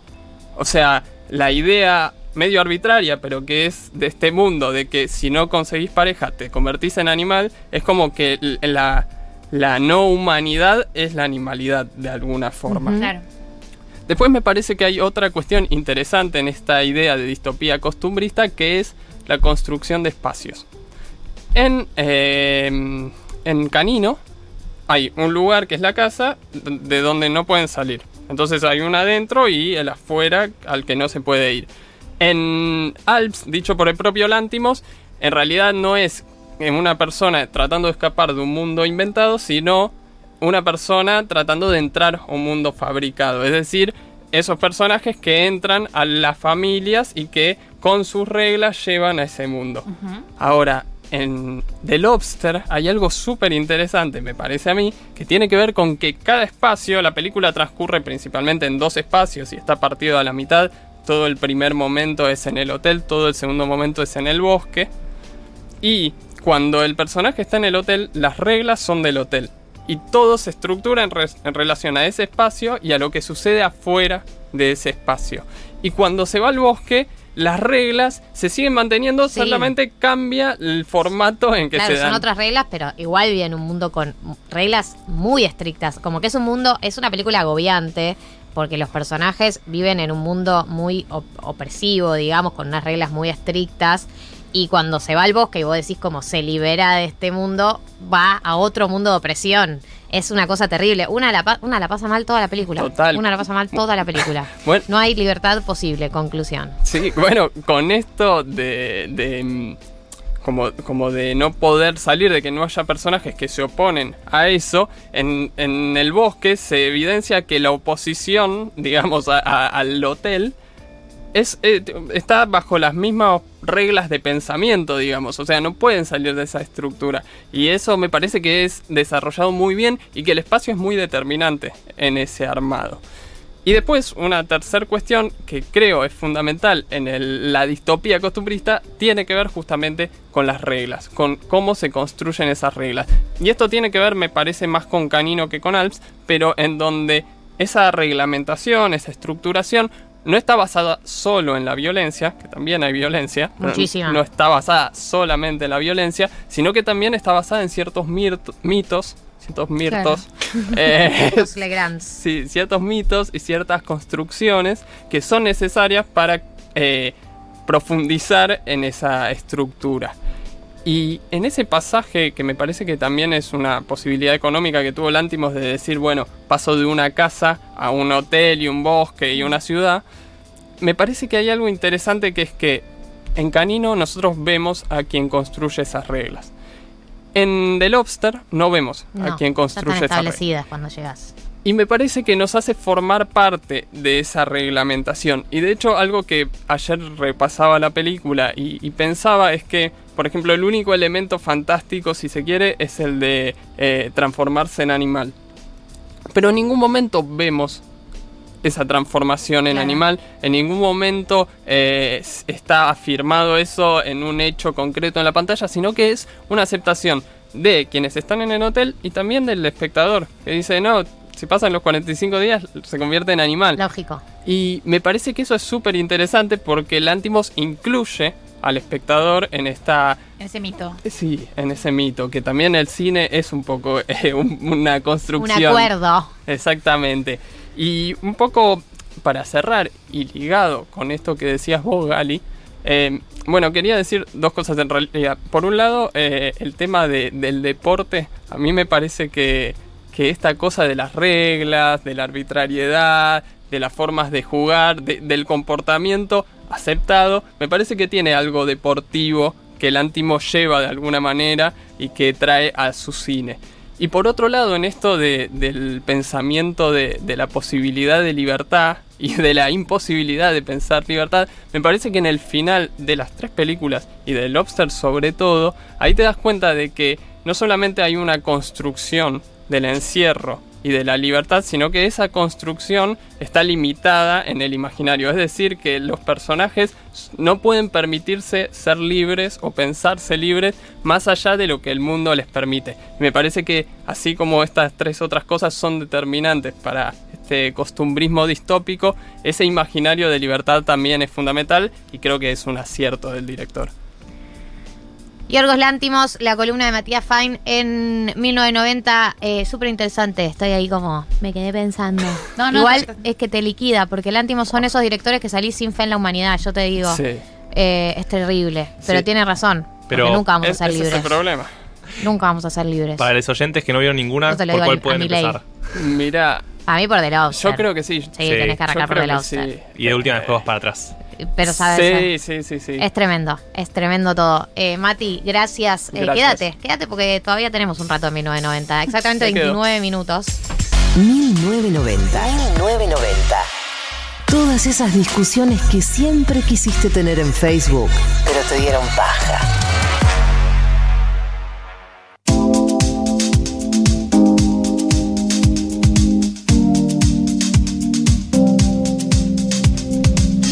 Y 36, entramos en los últimos 24 minutos de programa, la ansiedad que tengo en sangre. Eh, vamos a entrar en las recomendaciones del día de la fecha. eh, de la mano de Blasfemia, por supuesto, como ustedes saben que siempre nos acompañan en este programa en las recomendaciones. Eh, nosotros hacemos recomendaciones, ustedes mandan las suyas y eh, elegimos alguna de las que envían y se ganan un kit de vinos blasfemia. Recuerden que si mandan recomendaciones a la app, dejen una arroba, un número de teléfono o algo para que los podamos contactar en caso de que ganen. Si no, me quedo los vinos yo y bueno, ya saben cómo son estas cosas. Eh, Quiero decir que eh, Blasfemia es un vino en lata que viene a romper con dogmas, con los dogmas que hay sobre cómo tomar vino, sobre cómo se debe tomar vino. Eh, es práctico, es COVID friendly y por friendly me re- me- no, me rem- no, no me remito a que como que se llevan bien con el COVID, digamos, se llevan bien con los cuidados del COVID. Claro, ahí se entendió Eh, con eh, COVID, como cuidados de COVID friendly, digamos. Así que son perfectos para estos tiempos. Manden sus recomendaciones y a continuación nosotros vamos a hacer las nuestras. Martín, ¿querés arrancar vos? Dale. Yo puedo ir con dos, ¿me dejan? ¿Vale? O, o préstame una a mí. Bueno, dale. No, dale, anda con las dos. bueno, voy a decir solo una. No, y las dos. Ah, Cortamos el aire. No. Eh, bueno, se murió Trevor Moore, que no sé si saben quién es. No. No. Pero No. es un comediante que era básicamente la cara visible de The Whitest Kids Sí. You Know. Conozco. No sé si tienen ah, esa. No sé si era una serie, una miniserie, sketch, no sé qué, cómo podríamos llamarlo, pero en ISAT a la noche lo pasaban. Y es básicamente un grupo de comediantes como si. eh, como el Cualca de Ing- Claro, ¿no? medio, medio Monty Python medio más Monty ácido. Python, pero más ácidos y más jóvenes de los principios de los 2000 de, del Reino Unido. Y son muy graciosos. No sé cuánto de esos pasan los filtros actuales, pero están hechos a propósito. Hmm. Claro. Es todo para romper los dogmas. Eh, y se pasan todos los límites y tienen sketch muy graciosos, muy graciosos. Así que si les copa ese tipo de humor, que yo creo que esta mesa a casi todo nos gusta, pueden ir a YouTube y ver The Whitest Kids You Know y se van a divertir, van a pasar un buen rato. Hermoso. ¿Y la segunda? Y la segunda es una que comentaba fuera del aire, básicamente, que es que Mm, ¿Qué comentaste? Que es que Gastón Paul se está haciendo Ah, una sí, serie sí, de... sí. Ah, sí, sí, sí. Te hace un minuto. Sí, claro, básicamente. Eh, está haciendo una serie de entrevistas eh, en Crónica, y, pero también está en YouTube, que es básicamente sobre adicciones. Y están muy buenas. Eh, saca famosos básicamente que sufrieron distintos tipos de adicciones, a la comida, al juego, a drogas. Pastillas para adelgazar. Pastillas para adelgazar, Nazarena Vélez, por ejemplo. Un montón de famosos contando sus experiencias con abusos de sustancias eh, varias y cómo salieron, cómo, qué los ayudó, qué les sirvió. Eh, yo la verdad vi varios porque son historias de vida de esas que en esta época de Instagram, ¿no? Uno ve a los famosos subiendo stories, selfie, no sé qué, y dice, ay, qué buena vida. Bueno, no, la- hay un montón que la pasan re mal y está buenísimo también conocer esa parte de la historia y ver cómo pudieron salir de esos pozos. Así que nada, si están para eso también, recomiendo. Seres libres, se llama. Bien, gracias Marto por tus recomendaciones. Mati, ¿tenés alguna recomendación? Tengo Porque una. vos te quedaste en el programa. Lo Nadie le avisó nada. Eh. Eh, pero eh, si tenés, podés hacer. Y si Sí. no, cero presiones. No, Marto me dijo que pusieron en Netflix eh, Another Round. Creo que acá se habló, no sé si se habló se habló, se habló. Robamos con esa película en, en todos en los programas de radio en los que formamos en parte. distintas plataformas, además. Exactamente. En múltiples plataformas. Yo, yo escribí como cinco artículos, cinco medios distintos. Claro. Yo hice una columna crónica anunciada. Se habló acá también. Bueno, no sé si le suena. Eh, pero además de esa película que me encantó y me parece que está muy buena, eh, creo que también es una oportunidad para buscar un poco sobre ese director que es Thomas Winterberg. Eh, Está bien, para pegar su corchazo de Sí, ese director. todo porque vos, solo general. eh, yo creo que hay que hundirse, hundirse para después seguir hundiéndose. Eh, agarrado de la manito, Sí, ¿no? Vamos sí. todos juntos, a ver. Pero véanla, es un peliculón. Es un peliculón, y parece, me parece que tiene algo esperanzador también. Sí, sí, sí, así es. Eh, Mariah. Tengo, tengo mi, mi recomendación. Voy a hacer una recomendación muy hollywoodense. Perdóname, Mati. Perdóname. Te quiero pedir disculpas de No. antemano. Pero eh, a mí me gustó, a mí me gustó, ya, antes de, de decir eh, el título, voy a decir mi veredicto. A mí me gustó, la segunda parte no me gustó tanto. eh, con motivo de la segunda parte voy a hablar de la primera. Y es una película de suspenso. Yo soporto muy bien el suspenso, no hacia el terror, ya lo he dicho en varias oportunidades. Banco. Me pasa lo Eh, sí, suspenso reba, sobre todo de cosas como de, de cosas vivas. Eh, ladrones y esas cosas, me la rebanco, qué bien, qué copado. Espíritus, Ah, no puedo lidiar. claro. o sea, no puedo lidiar, después voy a estar pensando en eso. Hereditary la vi hace por ahí tres años y todavía la pienso cada tanto, como, "Fu, Dios", o sea, se me vienen escenas a la mente. Esta película es de, es dirigida por un personaje al que queremos un montón, que es John Jim de The Krasinski. Office. Exacto. ¡Posta! ¿Cómo? ¿Qué? ¿Cómo? ¿Qué? ¿Eso es real? Sí. No lo sabía. Tipo, dije, un personaje al que queremos. Jim de The Office. Por supuesto. Por supuesto. Bueno, es dirigida por Jim de The Office. No puedo creer esta conexión Yo mística. No, eh, es dirigida por Jim de The Office, por eh, John Krasinski y protagonizada por él y por otro personaje que amamos un montón. Estoy en shock. Que es Emily Blunt, a Y quien la amamos. pareja estable de John Krasinski. Claro, su pareja estable, su vínculo. Sí, su Son re vínculo, buena su onda. compal. Su compa. Las entrevistas que dan juntos son re buena onda, ¿no? Sí, Como y él que tenía queremos este ser programa amigos. de noticias que era divertido también. Eh, la película, la 1, que es, eh, salieron dos, pero la película se llama A Quiet Place, eh, Un lugar en silencio. Y lo que tú decías como de, de la premisa, la premisa de la película a mí me gustó un montón. Hay cosas que yo le critico, pero la premisa es interesante y además yo recuerdo que la vi en cine y compré pochoclos y toda la película es literalmente en silencio, cosa que tuve que dejar todos los pochoclos porque se oía, pero se oía a niveles como si yo estuviera comiendo metal. Entonces, por prudencia, tuve que no comer más pochoclos. Y la premisa es un mundo como post-apocalíptico, llegan unos bichos que matan a todo el mundo eh, y que son sensibles al sonido. Entonces, para salvarse, las personas tienen que aprender a vivir totalmente en silencio. ¿Sabes qué? La vi como la, enga- la enganché por ahí. Vi un ratito, no entendía muy bien, la, la- la empecé. Claro, como la todo- empecé ya, ya tan pesada y como que no entendía qué estaba pasando hasta que entendí que esa era la historia. Claro, como, ah, no pueden hablar. Eh, la segunda parte que salió eh, el año pasado no me pareció tan simpática, pero igual la vi hace muy poquito, la vi hace una semana. Pero la primera, además, la actriz de la película, que se llama Millicent Simmons, es una chica eh, que tiene incapacidad auditiva. Mira. Es- es- entonces todos aprendieron lenguaje de señas eh, y además es muy buena actriz. Y eso como que está muy bien, como la forma en la que la hicieron me, me parece muy copada. Y la uno tiene esa premisa que es muy piola. Yo nunca habría mostrado a los bichos. Eso es mi, eso es como lo que yo pienso. ¿Por qué lo hiciste, Jim Sí, de The Office? claro. Y pero es muy Hollywood, como que. ¿No? Ants. Tenés que verlo. Claro, los hollywoodenses un poco en mostrar como el monstruo y el terror así. Que es lo mismo que me pasó con Señales, la de... Sí, sí, Signs. La que están en, en el campo y aparecen señales. ahí de, en de el- Shyamalan. eh, que después le hacen la parodia en Scary Movie. va perfecto. Estamos tirando una cantidad O de sea, información por segundo. sí, sí, sí. Toda la cosa de, que no sepas qué pasa es lo, lo mejor y después cuando te los muestran es un garrón. Sí, Pero es bueno. malardo, es malardo. Y en Scary Movie hace muy buena esa parodia, déjame decirte. Eh, mi recomendación es que vi este fin de semana el tráiler de Finde, la película que van a lanzar eh, Male de Pichot, Julián Lucero, está Leo Baraglia, Paula Greenspan. Eh, la lanza Futurock, la película, nada más y nada menos. Por primera vez vamos a distribuir una película en la web de Futurock. El estreno es el 3 de septiembre, pero se va a poder ver durante todo ese fin de semana. Las entradas anticipadas ya están a la venta, chiques, así que se pueden fijar, están a precio promocional y obvio que la comunidad Futurock tiene descuento y además va a ser parte de un evento online el domingo 5 de septiembre con los actores de Finde comentando la peli. ¿Lo, vi- lo vieron el tráiler? Es Sí, muy bueno. sí, muy es bueno. muy divertido. Es, ya sabes que te vas a reír. Total. Eh, pero atención, tenés que apurarte a pedir el código y sacar la entrada porque el beneficio de la comunidad es solo hasta este lunes 16. Ten en cuenta que el código demora hasta 48 horas en llegar. Si ya pasó ese plazo, chequea en spam. No cuelgues, comprá tu entrada y pedí tu código de descuento ya mismo en finde.futurock.fm. Eh, vamos a decir dos cosas antes de que vengan eh, las chicas de Permitido pisar el pasto para el featuring. Uno, mi segunda recomendación es Moya, siempre. Moya Bakery porque nos da comida épica. Hoy me comí una muerra de queso que estaba épica. Me comí un, un de papa que estaba épico. Me comí, ¿cómo se llaman? Las Los pretzels. Un pretzel con queso que estaba épico. Bueno, en fin, todo épico. Así que uso y recomiendo Moya. Y eh, la ganadora de la femia es Sol Richie que eh, recomienda Generación, serie nueva de HBO, la produce Lina Dunham, The Girls. Eh, así que Sol Richie se van a comunicar con vos, has ganado los vinos de Blasfemia. Vamos a una pausa y a continuación el featuring con Permitido Pisar el Pasto. 1990. Hasta las 4. Futuro.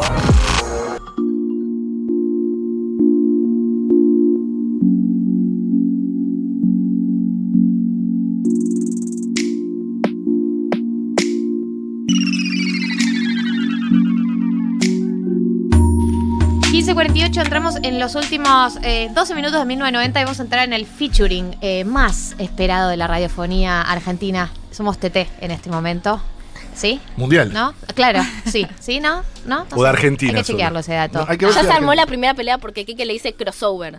Está, co- Ah. está copado con esa palabra. A mí me gusta featuring, pero es algo muy generacional, ¿viste? No tengo idea qué quiere decir. Claro, featuring es como cuando el- dos artistas hacen una canción juntos, Ah, ¿viste? Que ponen FT. Pero eso de la década de qué década. Ah, viejo, pero es que Por estamos eso. en una etapa muy de featurings ahora, como que de nuevo está sucediendo mucho. Yo como tengo hijos preadolescente, tengo palabras modernas. ¿Cómo cuál? ¿Cuál? Y crossover, crossover es de ahora. Claro, crossover es de ahora también. Bueno, podemos, podemos usar crossover, me gusta también. Estoy abierta, estoy No, a mí me gusta Pase, porque quiero eso que... Claro, pero pase sí ya es Jonathan más. Pase Viale con Eduardo Feynman. ¿Vieron eso? Sí, sí, sí. Nos inspiramos en ellos para hacer esto. Quiero hacer eso yo. Yo quiero ser, yo quiero ser, eh, yo quiero a ser. Feynman. ¿A quién querés criticar, Kike? A todo el mundo, no sé, me encanta. Salgamos a me prender encanta. fuego a alguien. ¿Cuál es el pase que siempre es picante? Eh, no es Tenenbaum el que No. siempre. Hay un pase que siempre se pica. Tenemos mis siete casas. Ese, ese Tenemos siempre es siete picante. Es verdad que también ahí se pica, es verdad. Se ha Sí, picado sí, y sí, se sí. pica también. eh, no, el de Jonathan y, y creo que Feynman, eso se- eh, no es en la radio, creo que es en la tele. Sí, también. Pero aparte siete case y tenemos, hace entrevistas juntos a veces. ¿Vieron? Como que es un pase de una hora. Mirá. Como ya está, Llegó es al otro estudio, programa. vení, entrá. Sí. Bueno, hacemos un 1990 permitido de 3 a 5. Ojo. ¿Dos horas? Ojo. Sí, y bueno, es Ah. como Se puede, se puede. Cada uno cede podemos. una hora y vemos qué pasa. Eh, bueno, no, es que posta, cuando eh, pensamos en esta idea, tenía que ver un poco ¿no? con, el, con el informe que había salido esta semana, el informe IPCC, que habla un poco de, la situación actual ¿no? con el calentamiento global, el aumento de temperatura, eh, lo que se viene si seguimos por este camino, en dónde estamos parados ahora. Eh, y como que realmente eh, a mí me pasa que como sé que ustedes seguramente lo van a tocar el tema y mejor que nosotros, que bueno, obviamente opinamos eh, de oído de algunas de estas cosas, seguimos las temáticas pero más por arriba, me parecía interesante charlarlo con ustedes eh, porque hay un montón de información en este informe, hay un montón de datos, hay un montón de todo y como la primera pre- pregunta que me surge a mí es como qué creen que es lo más relevante, ¿no? Para nosotros, para destacar de este informe, así si tuvieron que elegir como, no sé, no sé, top 3 de datos relevantes o de cosas a destacar, como para que eh, las personas que lo estamos leyendo por arriba, que leímos un par de notas, también nos pueda quedar claro. Sí, abruma un poco, ¿no? Yo ese día que salió era como, ay, no, ¿por dónde empiezo? Son Para mí, 3.000 páginas. es una locura. En inglés. Es una locura. En inglés es muy difícil encontrar información en español. Hay un resumen igual de cuarenta y pico de páginas, pero igual es pesado de, de leer. Yo creo que si tendrá que elegir las tres cosas así más importantes, la primera es que te están diciendo los científicos más importantes de todo el mundo, ya no hay duda de que la crisis climática tiene que ver con la actividad humana. O sea, para muchas personas que todavía decían, no, en realidad es una cuestión natural que pasa porque, no sé, eh, por eh, una razón El que nos devenir del excede. planeta. Claro, ahora ya no hay duda de eso. Esa es la primera. Después la segunda tiene que ver con que el 1.5, que suena súper vacío porque uno dice, bueno, cada 28 grados o 27, no, la verdad es que no me cambia, que en realidad tiene muchísimas más implicancias superar esa temperatura, está mucho más cerca de lo que pensábamos, ¿no? Todos los países se comprometieron al Acuerdo de París, que es el acuerdo más importante en materia internacional climática, que habla de que, bueno, no tenemos que superar los 2 grados, y tenemos que tratar de no superar los 1,5, por más difícil que eso suene, eh, y ya vamos 1,1, ¿no? De esa etapa preindustrial. O sea, estamos bastante cerquita, pero se pensaba que iban a pasar muchísimos años hasta superar esa temperatura, y ahora te dicen en 2030, o sea, 9 años, o 2040, muy, muy poquito, ya lo vamos a superar. Por ende, también las consecuencias de la crisis climática van a ser peores en menos tiempo, ¿no? O sea, eso es un poco como, capaz, dos de los datos más importantes. Está bueno. ¿Y qué, qué implicaría si, si llegamos a ese 1.5, digamos? Bueno, y también algo de lo que habla y que se relaciona con esta pregunta es que uno a veces relaciona la crisis climática como una cuestión del futuro. De hecho, si vos buscas crisis climática en Google, te sigue apareciendo la imagen de un oso polar. ¿No? Claro. O sea, es como algo que la verdad que no te toca. Y lo que dijeron es que ya está afectando en el día a día. ¿Qué pasa si se supera el 1,5? Es que esas consecuencias, como las imágenes, no sé si estuvieron viendo, pero de las inundaciones en Alemania, que los incendios en Grecia, que los incendios en Ar- en Argentina, que la bajante del río Paraná, todas estas cosas, bueno, se van a intensificar, básicamente. Van a ser más virulentas y más recurrentes. O sea, ¿Qué es lo que está pasando? O sea, Claro. El cambio climático ya llegó, ¿no? Sí, totalmente. Eh, y lo que nos hablan también, para mí es clave, como dijo acá eh, Nicky, eh, que lo dijo perfecto, es el tema, no es menor el tema de que sea, eh, que haya una atribución al ser humano, ¿no? Digo, porque hay debate sobre esto. Hoy vamos a tener un- un- una, una, una ecopedia sobre eh, el, el tema del negacionismo. Lo Tuvimos a Milei en la semana. sí, no sé si con. Julián Serrano. Claro. Claro, claro, exacto, diciendo que el cambio climático es un invento de los comunistas. Bueno, ya lo- lo- hoy lo vamos a hacer en detalle porque nos parece muy importante que hablemos sobre los negacionistas, que hay presidente negacionista, Trump, Bolsonaro, bueno, todo eso eh, ya lo vamos a ver. Pero eh, no es para nada menor eso y después el tema de la irreversibilidad, que es, hay mucho que ya es irreversible, también lo dice.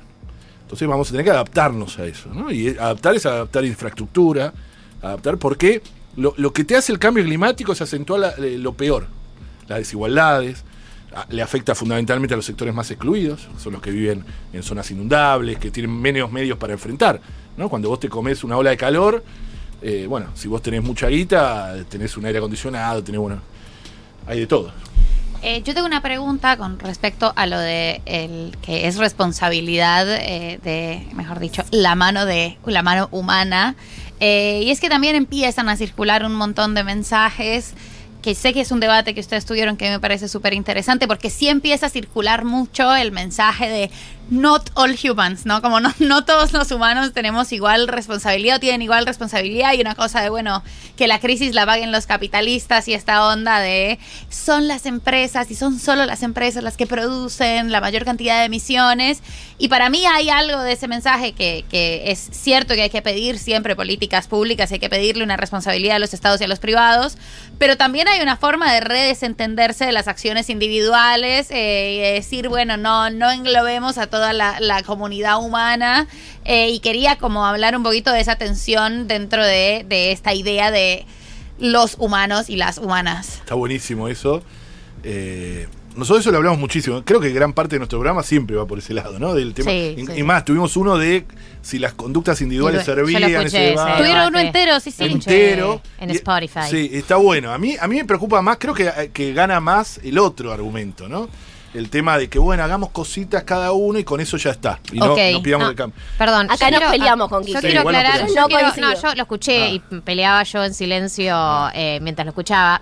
No, a mí lo que me pasó con este informe es, si bien eh, a mí me parece bárbaro todo lo que es eh, los cambios individuales, también uno para ser coherente ¿no? con, con las Eso ideas sí. que, que- que aboga, digo, cuando uno ve los números, los datos, las responsabilidades, en este informe me parece que queda más claro que nunca el rol de los países del norte. Claro. Y además escuchás el, la- es, es el concepto, el planeta se está prendiendo en llamas. O sea, hay algo que nos excede claramente como individuos y una macroeconomía, Claro. una manera de producir que está pre- haciendo prender fuego el planeta. Como que para mí ese informe, la sensación que me dio es, si no se toman decisiones, una serie de acuerdos a nivel global, estados, em- eh, empresas, no hay manera de frenarlo, por más que todos pongamos nuestro granito de arena. Sí, para mí hay algo indiscutible que es que claramente ya no hay forma de cambiar o de lograr esas transformaciones desde nuestras casas. Ahora, si nosotros leemos este informe y decimos, bueno, yo no puedo hacer nada, entonces tampoco vamos a terminar logrando esas transformaciones más grandes, porque al fin y al cabo se van a dar si tenemos la fuerza para lograrlo, o si metemos la presión para lograrlo, saliendo a las calles, eh, hasta compartiendo algo, o sea, haciendo algo por lo menos, ¿no? O sea, me parece que va un poco por ese lado de quedarnos en la cómoda, ¿no? O sea, decir, eh, o yo no puedo hacer nada, o sea, la- todo tiene que ser estructural, por lo cual yo no tengo absolutamente nada para hacer, o la contraria, o sea, o decir, bueno, yo, no sé, reciclo, entonces me quedo tranquila de que desde mi lugar ya está, Tengo, tengo pajitas de bambú y. Sí, sí, sí, Sí. claro. Está buenísimo. Yo coincido con Nicky, ¿eh? no, no estamos tan desacuerdo. ¿eh? Digo, me parece que ese es el límite. O sea, eh, no hay una cómoda. Si, si decís que el, que el cambio es global, eh, no es cómoda. Tenés que salir a las calles, tenés que hacer lo que hacen jóvenes por lo que venimos haciendo hace tantos años, peleando en los territorios, etcétera. La conexión con los territorios, con, lo- con los modelos de mal desarrollo. En eso los datos son 100 empresas, solo 100 empresas eh, emiten el 70% de los gases de efecto invernadero. ¡Boom! ¡Boom! Es una bomba eso. 100, 1, 2, 3, 100, nada, nada, 70. O Estados Unidos emite el 20% de los gases de efecto invernadero y es el 4% de la población mundial. Es decir, no alcanza con que nosotros cambiemos individualmente. Lo tenemos que hacer por coherencia, pero fundamentalmente tenemos que organizarnos y pedir cambios globales. Que no tiene que ser una dispensa para nosotros, pero también es una... A ver, si somos todos, nadie es. ¿No? Eso en todos lados pasa. ¿no? Si, no, todos somos responsables. No, pará, flaco. La minera La Lumbrera en Catamarca utiliza 100 millones de litros de agua por día, y, eh, que es más que el consumo de toda la provincia entera. Entonces, yo no tengo la misma culpa de la sequía en el. O sea, ¿se entiende? O sea, se- eh, eso lo decía Galeano, eso de la exculpación a generalizando. Y por eso hay un principio incluso en el derecho. En el derecho internacional que, que está en la Convención de Cambio Climático que se llama responsabilidades comunes pero diferenciadas. Claro, porque esta conversación que estamos teniendo acá Claro. la tienen también los países. O sea, Argentina le dice esto a Estados Unidos. Claro. eso yo pensaba también, digo, incluso si Argentina hiciera esta transición, si los países eh, Claro. del norte no hacen ellos también esa transición, incluso en Exacto. ese caso no es suficiente. Entonces, en todas las escalas. Eh, esto aplica, que obvio, no tenemos que, a como, digamos, apoyarnos en eso para no hacer nada, estoy de acuerdo, Que pero para mí me parece eh, mucho más interesante el argumento de, por ejemplo, los cambios individuales, hacerlo por un tema de coherencia, Obvio. que hacerlo por un tema de cambiar el mundo, porque no es real en términos prácticos que vos estás haciendo un cambio concreto, estás cambiando el escenario, porque eh, los parámetros no son los mismos, porque las responsabilidades no son las mismas, pero sí es interesante pensar como, bueno, cuán coherente obviamente es uno con las ideas que aboga teóricamente, y, y si no sos 100% Claro. coherente, bueno, convivir con esa contradicción, pero no... eh, desde el punto de vista de tipo, porque no lo estoy haciendo, entonces el planeta lo estoy destruyendo, sino por un tema de como, no, fíjate, bueno, cuán coherente sos con las cosas que decís que te importan, digamos, o, o con el estilo de vida que decís que hay que tener. Pero más por ese lado, como que a mí eh, lo que mm, a veces me parece choto es como la gente que, que te corre, digamos, como con, bueno, por gente como vos. Digo, no, por gente como yo, no. Por, Además es por otra imposible. gente O sea, que tiene el 90% de la responsabilidad. Por gente como yo está bien, tampoco... Ah, pero digo, bueno, no sé. Y a además mí el hay- argumento de la coherencia me parece Hay muchas contradicciones dentro de nuestras propias sociedades, ¿no? No es lo mismo el nivel de consumo de quien tiene tres camionetas, etcétera, a niveles de consumo que no llegan a lo mínimo indispensable. Digo, dentro de nuestras propias sociedades, hay desigualdades que son claras. Nosotros cuando peleamos también en nuestros territorios, porque algunos pueden decir eso, porque hay una excusa, que a mí me pasó en estos debates de los últimos tiempos entre ambiente y desarrollo, y dicen, bueno, si Argentina al final eh, eh, contamina muy poco en el nivel mundial, ¿para qué? Bueno, nosotros lo hacemos también porque los modelos de mal desarrollo tienen consecuencias sociales, locales, muy importantes. Y hay una conexión entre los modelos de desarrollo. ¿Por qué? ¿Por qué nosotros, eh, eh, ¿por qué nosotros sobreexplotamos nuestra naturaleza? Los, digo, los del sur global y sobre todo América Latina.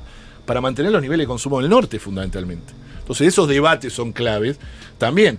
O sea, nosotros, eh, eh, no sé, en el oro, el oro que sacamos de nuestras montañas, el 95% se va de exportación. ¿no? Eh, o sea, no consumimos ese oro. Digo, y así todo. La soja transgénica es 100% de oro, que es todo para mantener niveles de consumo del norte global. Entonces, el cambio, por supuesto, es sistémico.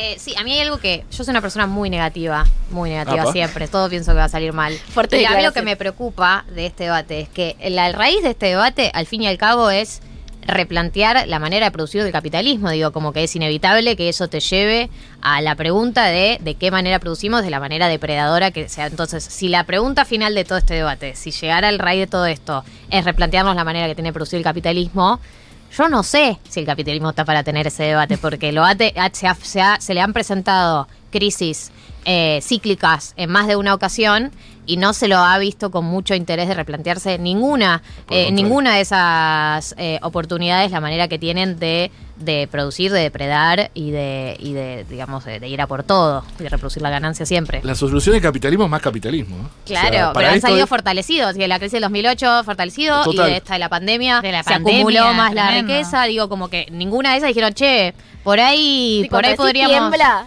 va con toda. Claro, cada vez que pensamos que había una crisis que iba a hacer replantearse, Peor. sale fortalecido. Sí, claro. Y Martín, vos lo puedes confirmar. No, el- Yo lo confirmo. Ahí está, economista sí, lo confirma. No, pero además, claramente, o sea, en, en América Latina, con la pandemia, que, que- que los, los delfines saltaban en los canales de Venecia, ¿no? Y creíamos que nos íbamos a abrazar, vieron como todos contentos con la naturaleza. termina, lo logramos. Se termina todo, ahora sí, en un momento creíamos eso.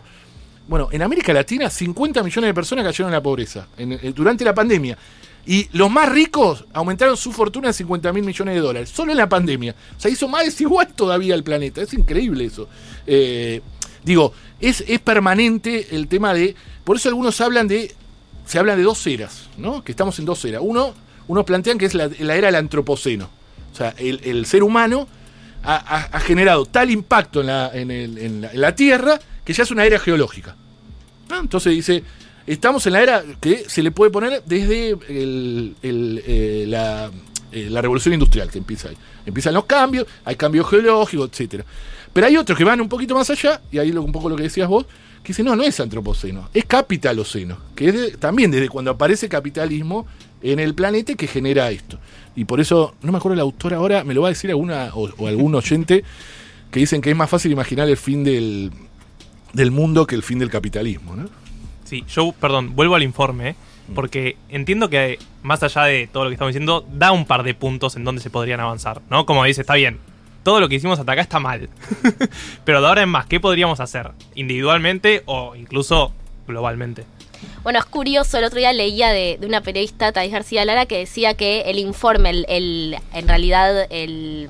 Ay, se me fue la palabra. Y PCC, ¿no? No, pero el, bueno, el chiquito, El reporte. el chiquito, Ah. no el grande, el de 40, el resumen, ahí va, sí, ese, eh, no nombra la palabra combustible fósil. Es muy bueno eso. Eso es tremendo, Es porque en realidad, o sea, si vos hablas de cambio climático, o sea, no de temas ambientales, que es un poquito más amplio, pero si hablas de cambio climático a nivel global, el 73% de todas esas emisiones, o sea, de estas gases que causan el cambio climático, viene de ese sector. Entonces, ¿por qué no lo están nombrando? Bueno, también el IPCC, eh, para que salga el IPCC, para que nos demos una idea, para que salga este reporte, todos estos, esos 200 países tuvieron que estar de acuerdo. O sea, es todo un nivel de consenso. Son cientos de muy científicos, fuerte. sí. Son dos- más de 200 científicos, es realmente una locura y un trabajo impresionante. Entonces, este informe puntualmente no habla tanto de esas alternativas, sí te habla de, digamos, que la transición, por ejemplo, energética es algo que claramente tienen que empezar ayer. O sea, no mañana, ayer.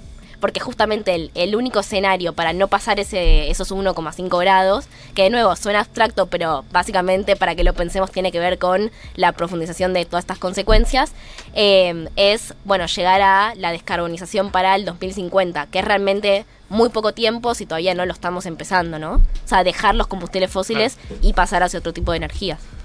Yo, yo, yo quiero hacerle preguntas a ustedes también, porque claro. ahora ya estamos en horario Sí. de... No, Ahora digo, sí, ¿cómo ven? No, porque, eh, ¿saben lo que nos pasa a nosotros? Eh, digo, los ambienta- socioambientalistas, como nos llamemos, muchas veces estamos en microclimas. Sí. ¿Vieron qué pasa en los microclimas? Todos y creemos que todo el mundo está preocupado por esto, que todo el mundo... Eh, ustedes generacionalmente, ¿no? Sí. Eh, ¿Creen que hay realmente una preocupación o... De nuevo, sí, eh, eh, o sea, queda bien decirlo, vieron que en un momento es políticamente correcto, pero en el fondo seguimos. ¿Creen que hay en la, en- digo, en la generación de ustedes, en, en el periodismo también, en qué creen los medios de comunicación? Es Para mí eh, ¿o el no? tema está recontra muchísimo más en agenda. También lo escucho en conversaciones de gente de mi edad, como que está el tema. Lo que sí me parece es que la gente que está en el poder, o sea, los políticos están muy En desinformados, pero a un nivel de desinformación muy zarpado. Eh, no entienden de lo que están hablando, ¿no? No manejan el lenguaje, no manejan los números, o sea, están como realmente lo tocan de oído, como lo fue en algún momento con el feminismo. Claro. Digo, se nota mucho que lo tocan de oído, entienden que está empezando a estar en agenda y que tienen que tocarlo, pero se nota que no la viven, que no la sienten y que no manejan la información. Entonces, yo sí siento que en nuestra generación empieza a estar en las conversaciones. Lo escucho mucho más desde lo individual que desde lo desde lo político, Ah, como, como gente yo que separo deja- la basura. yo separo la ba- mucha más gente que separa la basura, Claro. mucha más gente que deja de comer carne, qué sé yo, eh, pero no tanto involucramiento a nivel político y a nivel macro, digamos. Eso Eh. es lo que yo siento por lo menos en la gente de mi edad. Yo empiezo a ver, eh, siendo la, la menos involucrada con el medio ambiente del estrés, cosa con la que Gali hace muchos chistes, eh, que me lastiman. Opa. Mentira. Me tira, me tira Eh, una daga. Sí hay algo como desde que eh, empezamos este programa, que ha pasado un año, nosotros en 1990, eh, yo sí siento que, que, que como que en este tiempo, mejor dicho, sí ha habido como quizás mayor velocidad en que, en que la conversación se vuelva cada vez más cotidiana. Y yo lo que veo personalmente, eh, contrario a, lo que decís vos, eh, Gali, como que en gente mayor que yo, sobre todo, no de mi generación, sino en gente mayor, que siempre ha estado muy preocupada por la política y por lo popular, ¿no? Y como por los temas eh, más sociales y los temas de pobreza, es que cada vez este asunto está más presente dentro de esas conversaciones sociales. Como que cada vez tiene algo mínimo de, che, si el clima y si el cambio climático sigue avanzando a esta velocidad, es la gente más vulnerable la que va a pagar las peores consecuencias. Eh, y también lo veo cada vez más vinculado a los discursos feministas, que era algo que hace poco tiempo Bien. yo no sentía que, que se estaba, que estaba pasando porque, porque tampoco me interesa tanto el tema y que ya empezó a llegar como eh, y, y a interesarme, como, bueno, qué Total. interesante esto, como de, de un feminismo que piensa eh, y un ecofeminismo y como un bueno. feminismo que tiene en cuenta los recursos naturales y que tiene en cuenta las formas de explotación y que tiene en cuenta también que si el mundo se desbanda del todo, eh, las personas más vulnerables que somos las mujeres, eh, pero digo como hay la pobreza va a aumentar, como cómo eso también tiene este, este factor de género y cómo eso también hay que pensarlo cuando se piensa desde el feminismo, ¿no? Y empieza a ser una, una variable que entra fuerte dentro de todas esas formas de, de explotación y de discriminación que, que se hablaban desde el, el feminismo. Y yo veo que, que eso ha sucedido como en el último año, que, que me ha llegado por distintas fuentes de personas, me ha llegado por distintas fuentes, pero sí, Apa. personas que antes no se interesaban. Ok. Em, Recordemos que estamos en un crossover, porque digo por el horario. Ya nos vamos, Fabi. No, Marto, no, no, que Marto revés, opinión y nos falta, retiramos. falta un montón, falta. Sí, hay, No, nos hay- encanta. hay gente de tu equipo que está fuera del aire. No, pero puede entrar, que mirá, están filmando. presión para que Ah, nos no, no, vayamos. lo tenemos todo fríamente calculado ¿eh? en el tiempo. Ese Si crossover nos mata. entre 1990 y Permitido Pisar el Pasto que me encanta, lo vamos a hacer eh, más periódicamente. Para mí lo que pasa es que nuestra generación entendió que es un problema, y eso ya es un montón. No sé si queda tan claro la solución, que es Claro. obvio, ¿no? Como con todos los problemas. Tal vez lo más Total. difícil es Claro, encontrar la solución obvio. y que todos entendamos cuál es la solución como y generar que todos los partidos políticos, todos los países, todas las regiones eh, vayamos al mismo lado. Creo que ya estamos en esa etapa de discutir las soluciones, ¿no? ¿Y vos como economista lo estudiaste esto? ¿Te hicieron estudiar? Eh, yo, ¿sabés que tuve una profesora de macroeconomía? ¿Dónde estudiaste cual, vos? En la UBA. vos se puede En la UBA. Se puede decir. No, yo qué sé, capaz que. Eh, tuve una profesora ¿A, a de Tehuel, macroeconomía. la, la cátedra Tehuel no fuiste? No. No. Listo, listo. Sería tremendo que la nada Marta dice, en realidad no estudié economía. Era toda una Nada mentira. tuvo sentido. Eh, Autodidacta. Eh, tuve una profesora de macroeconomía que estudiaba economía del ambiente. Bien. Básicamente. Ah, y, y economía internacional. Genial. Y especializada en medio ambiente. Pero que no hay, una, no hay materias tampoco muy. No. Bueno, En Derecho tampoco. en UBA, por ejemplo, igual el plan de estudio de economía del 97. O sea que Claro. tenemos tantas materias que nos faltan que. Terrible. Sí, sí, sí, es increíble. Increíble, sí, Que es algo sí. que pasa mucho en la UBA. Le mandamos un saludo por sus 200 No, pero- años, pero. Feliz cumple. Amamos, amamos a la UBA. Yo la amo con toda mi alma, me, me dio una, una carrera, pero se estudia, en, mi- en la Facultad de Derecho se estudia régimen jurídico de los recursos naturales. o sea, Ya no igual, eso empezó a cambiar. Más o Con, menos. con derecho justo un poquito más lo empiezan No, a meter. Es la optimismo de la el El optimismo. de la Yo juventud. soy la positiva. Está bien. Nos tenemos que ir, me dicen por cucaracha. A mí me gustaría seguir este crossover. Si no, mires, no busques responsables porque no se van a, no se van a mostrar los responsables, Pero tiene que ser exactamente a mí el me llegan mensajes extorsivos Qué para que nos retiremos. Eh, los vamos a dejar con permitidos pisar el, el pasto. Eh, gracias a Tati Rose, gracias a David y gracias a ustedes por prestarse a este crossover. Me encanta, lo, vamos, lo tenemos que hacer Ganamos más con seguido, el crossover. Ah, sí. Sí. Está bien. O eco crossover. No, no, yo, yo No, todas le quiero poner eco. no, no, no. Chicos, en algún momento me gustaría que hablemos de ponerle eco a, todo- a Bien, todas las bien. secciones. Yo tengo- ¿Qué pasa Para, para. si de repente permitió pisar el pasto tiene una sección que no arranque con eco? No, se cae el Son de programa. mi equipo, Se son de mi cae. equipo. Pero No, el, el público quiere, el La público gente quiere. va a saber igual que están comprometidos con el ambiente o que no Ustedes, empiece con eco si la son de los sección. 90, esperen, ¿ustedes son de los 90? ¿Saben lo de Batman? ¿Qué hace Batman? No, no digas, pará, pará, antes de decir eso porque así todo No, porque lo a la gente. Bati cinturón. bati- No, más. Bati cinturón, bati pantalón, bati. Y nosotros es eco todo. Marca registrada. Eco crossover. No, lo que pasa es que decidimos democratizar la cuestión. Hicimos una encuesta en Twitter y perdí por goleada, No, goleada, ganó Quique goleada, y quedó. Pero bueno, Hay les que pido volver a perdón. plantearla esa encuesta como más tendenciosa. No, Vos sabés próximo- que si pones tu, tu opción primera, hay más Ah, chance ¿en de que la voten. Pero ¿por qué no me lo decías segunda. antes? Y bueno, no me Mirá, mirá, No. Pero Buen bueno, dato, buen dato. gracias a Permitido Pisar el Pasto, los dejamos, quédense hasta las 6 de la tarde. Galia Moldavsky, Martín Slipsuk, María del Mar Ramón. 1990.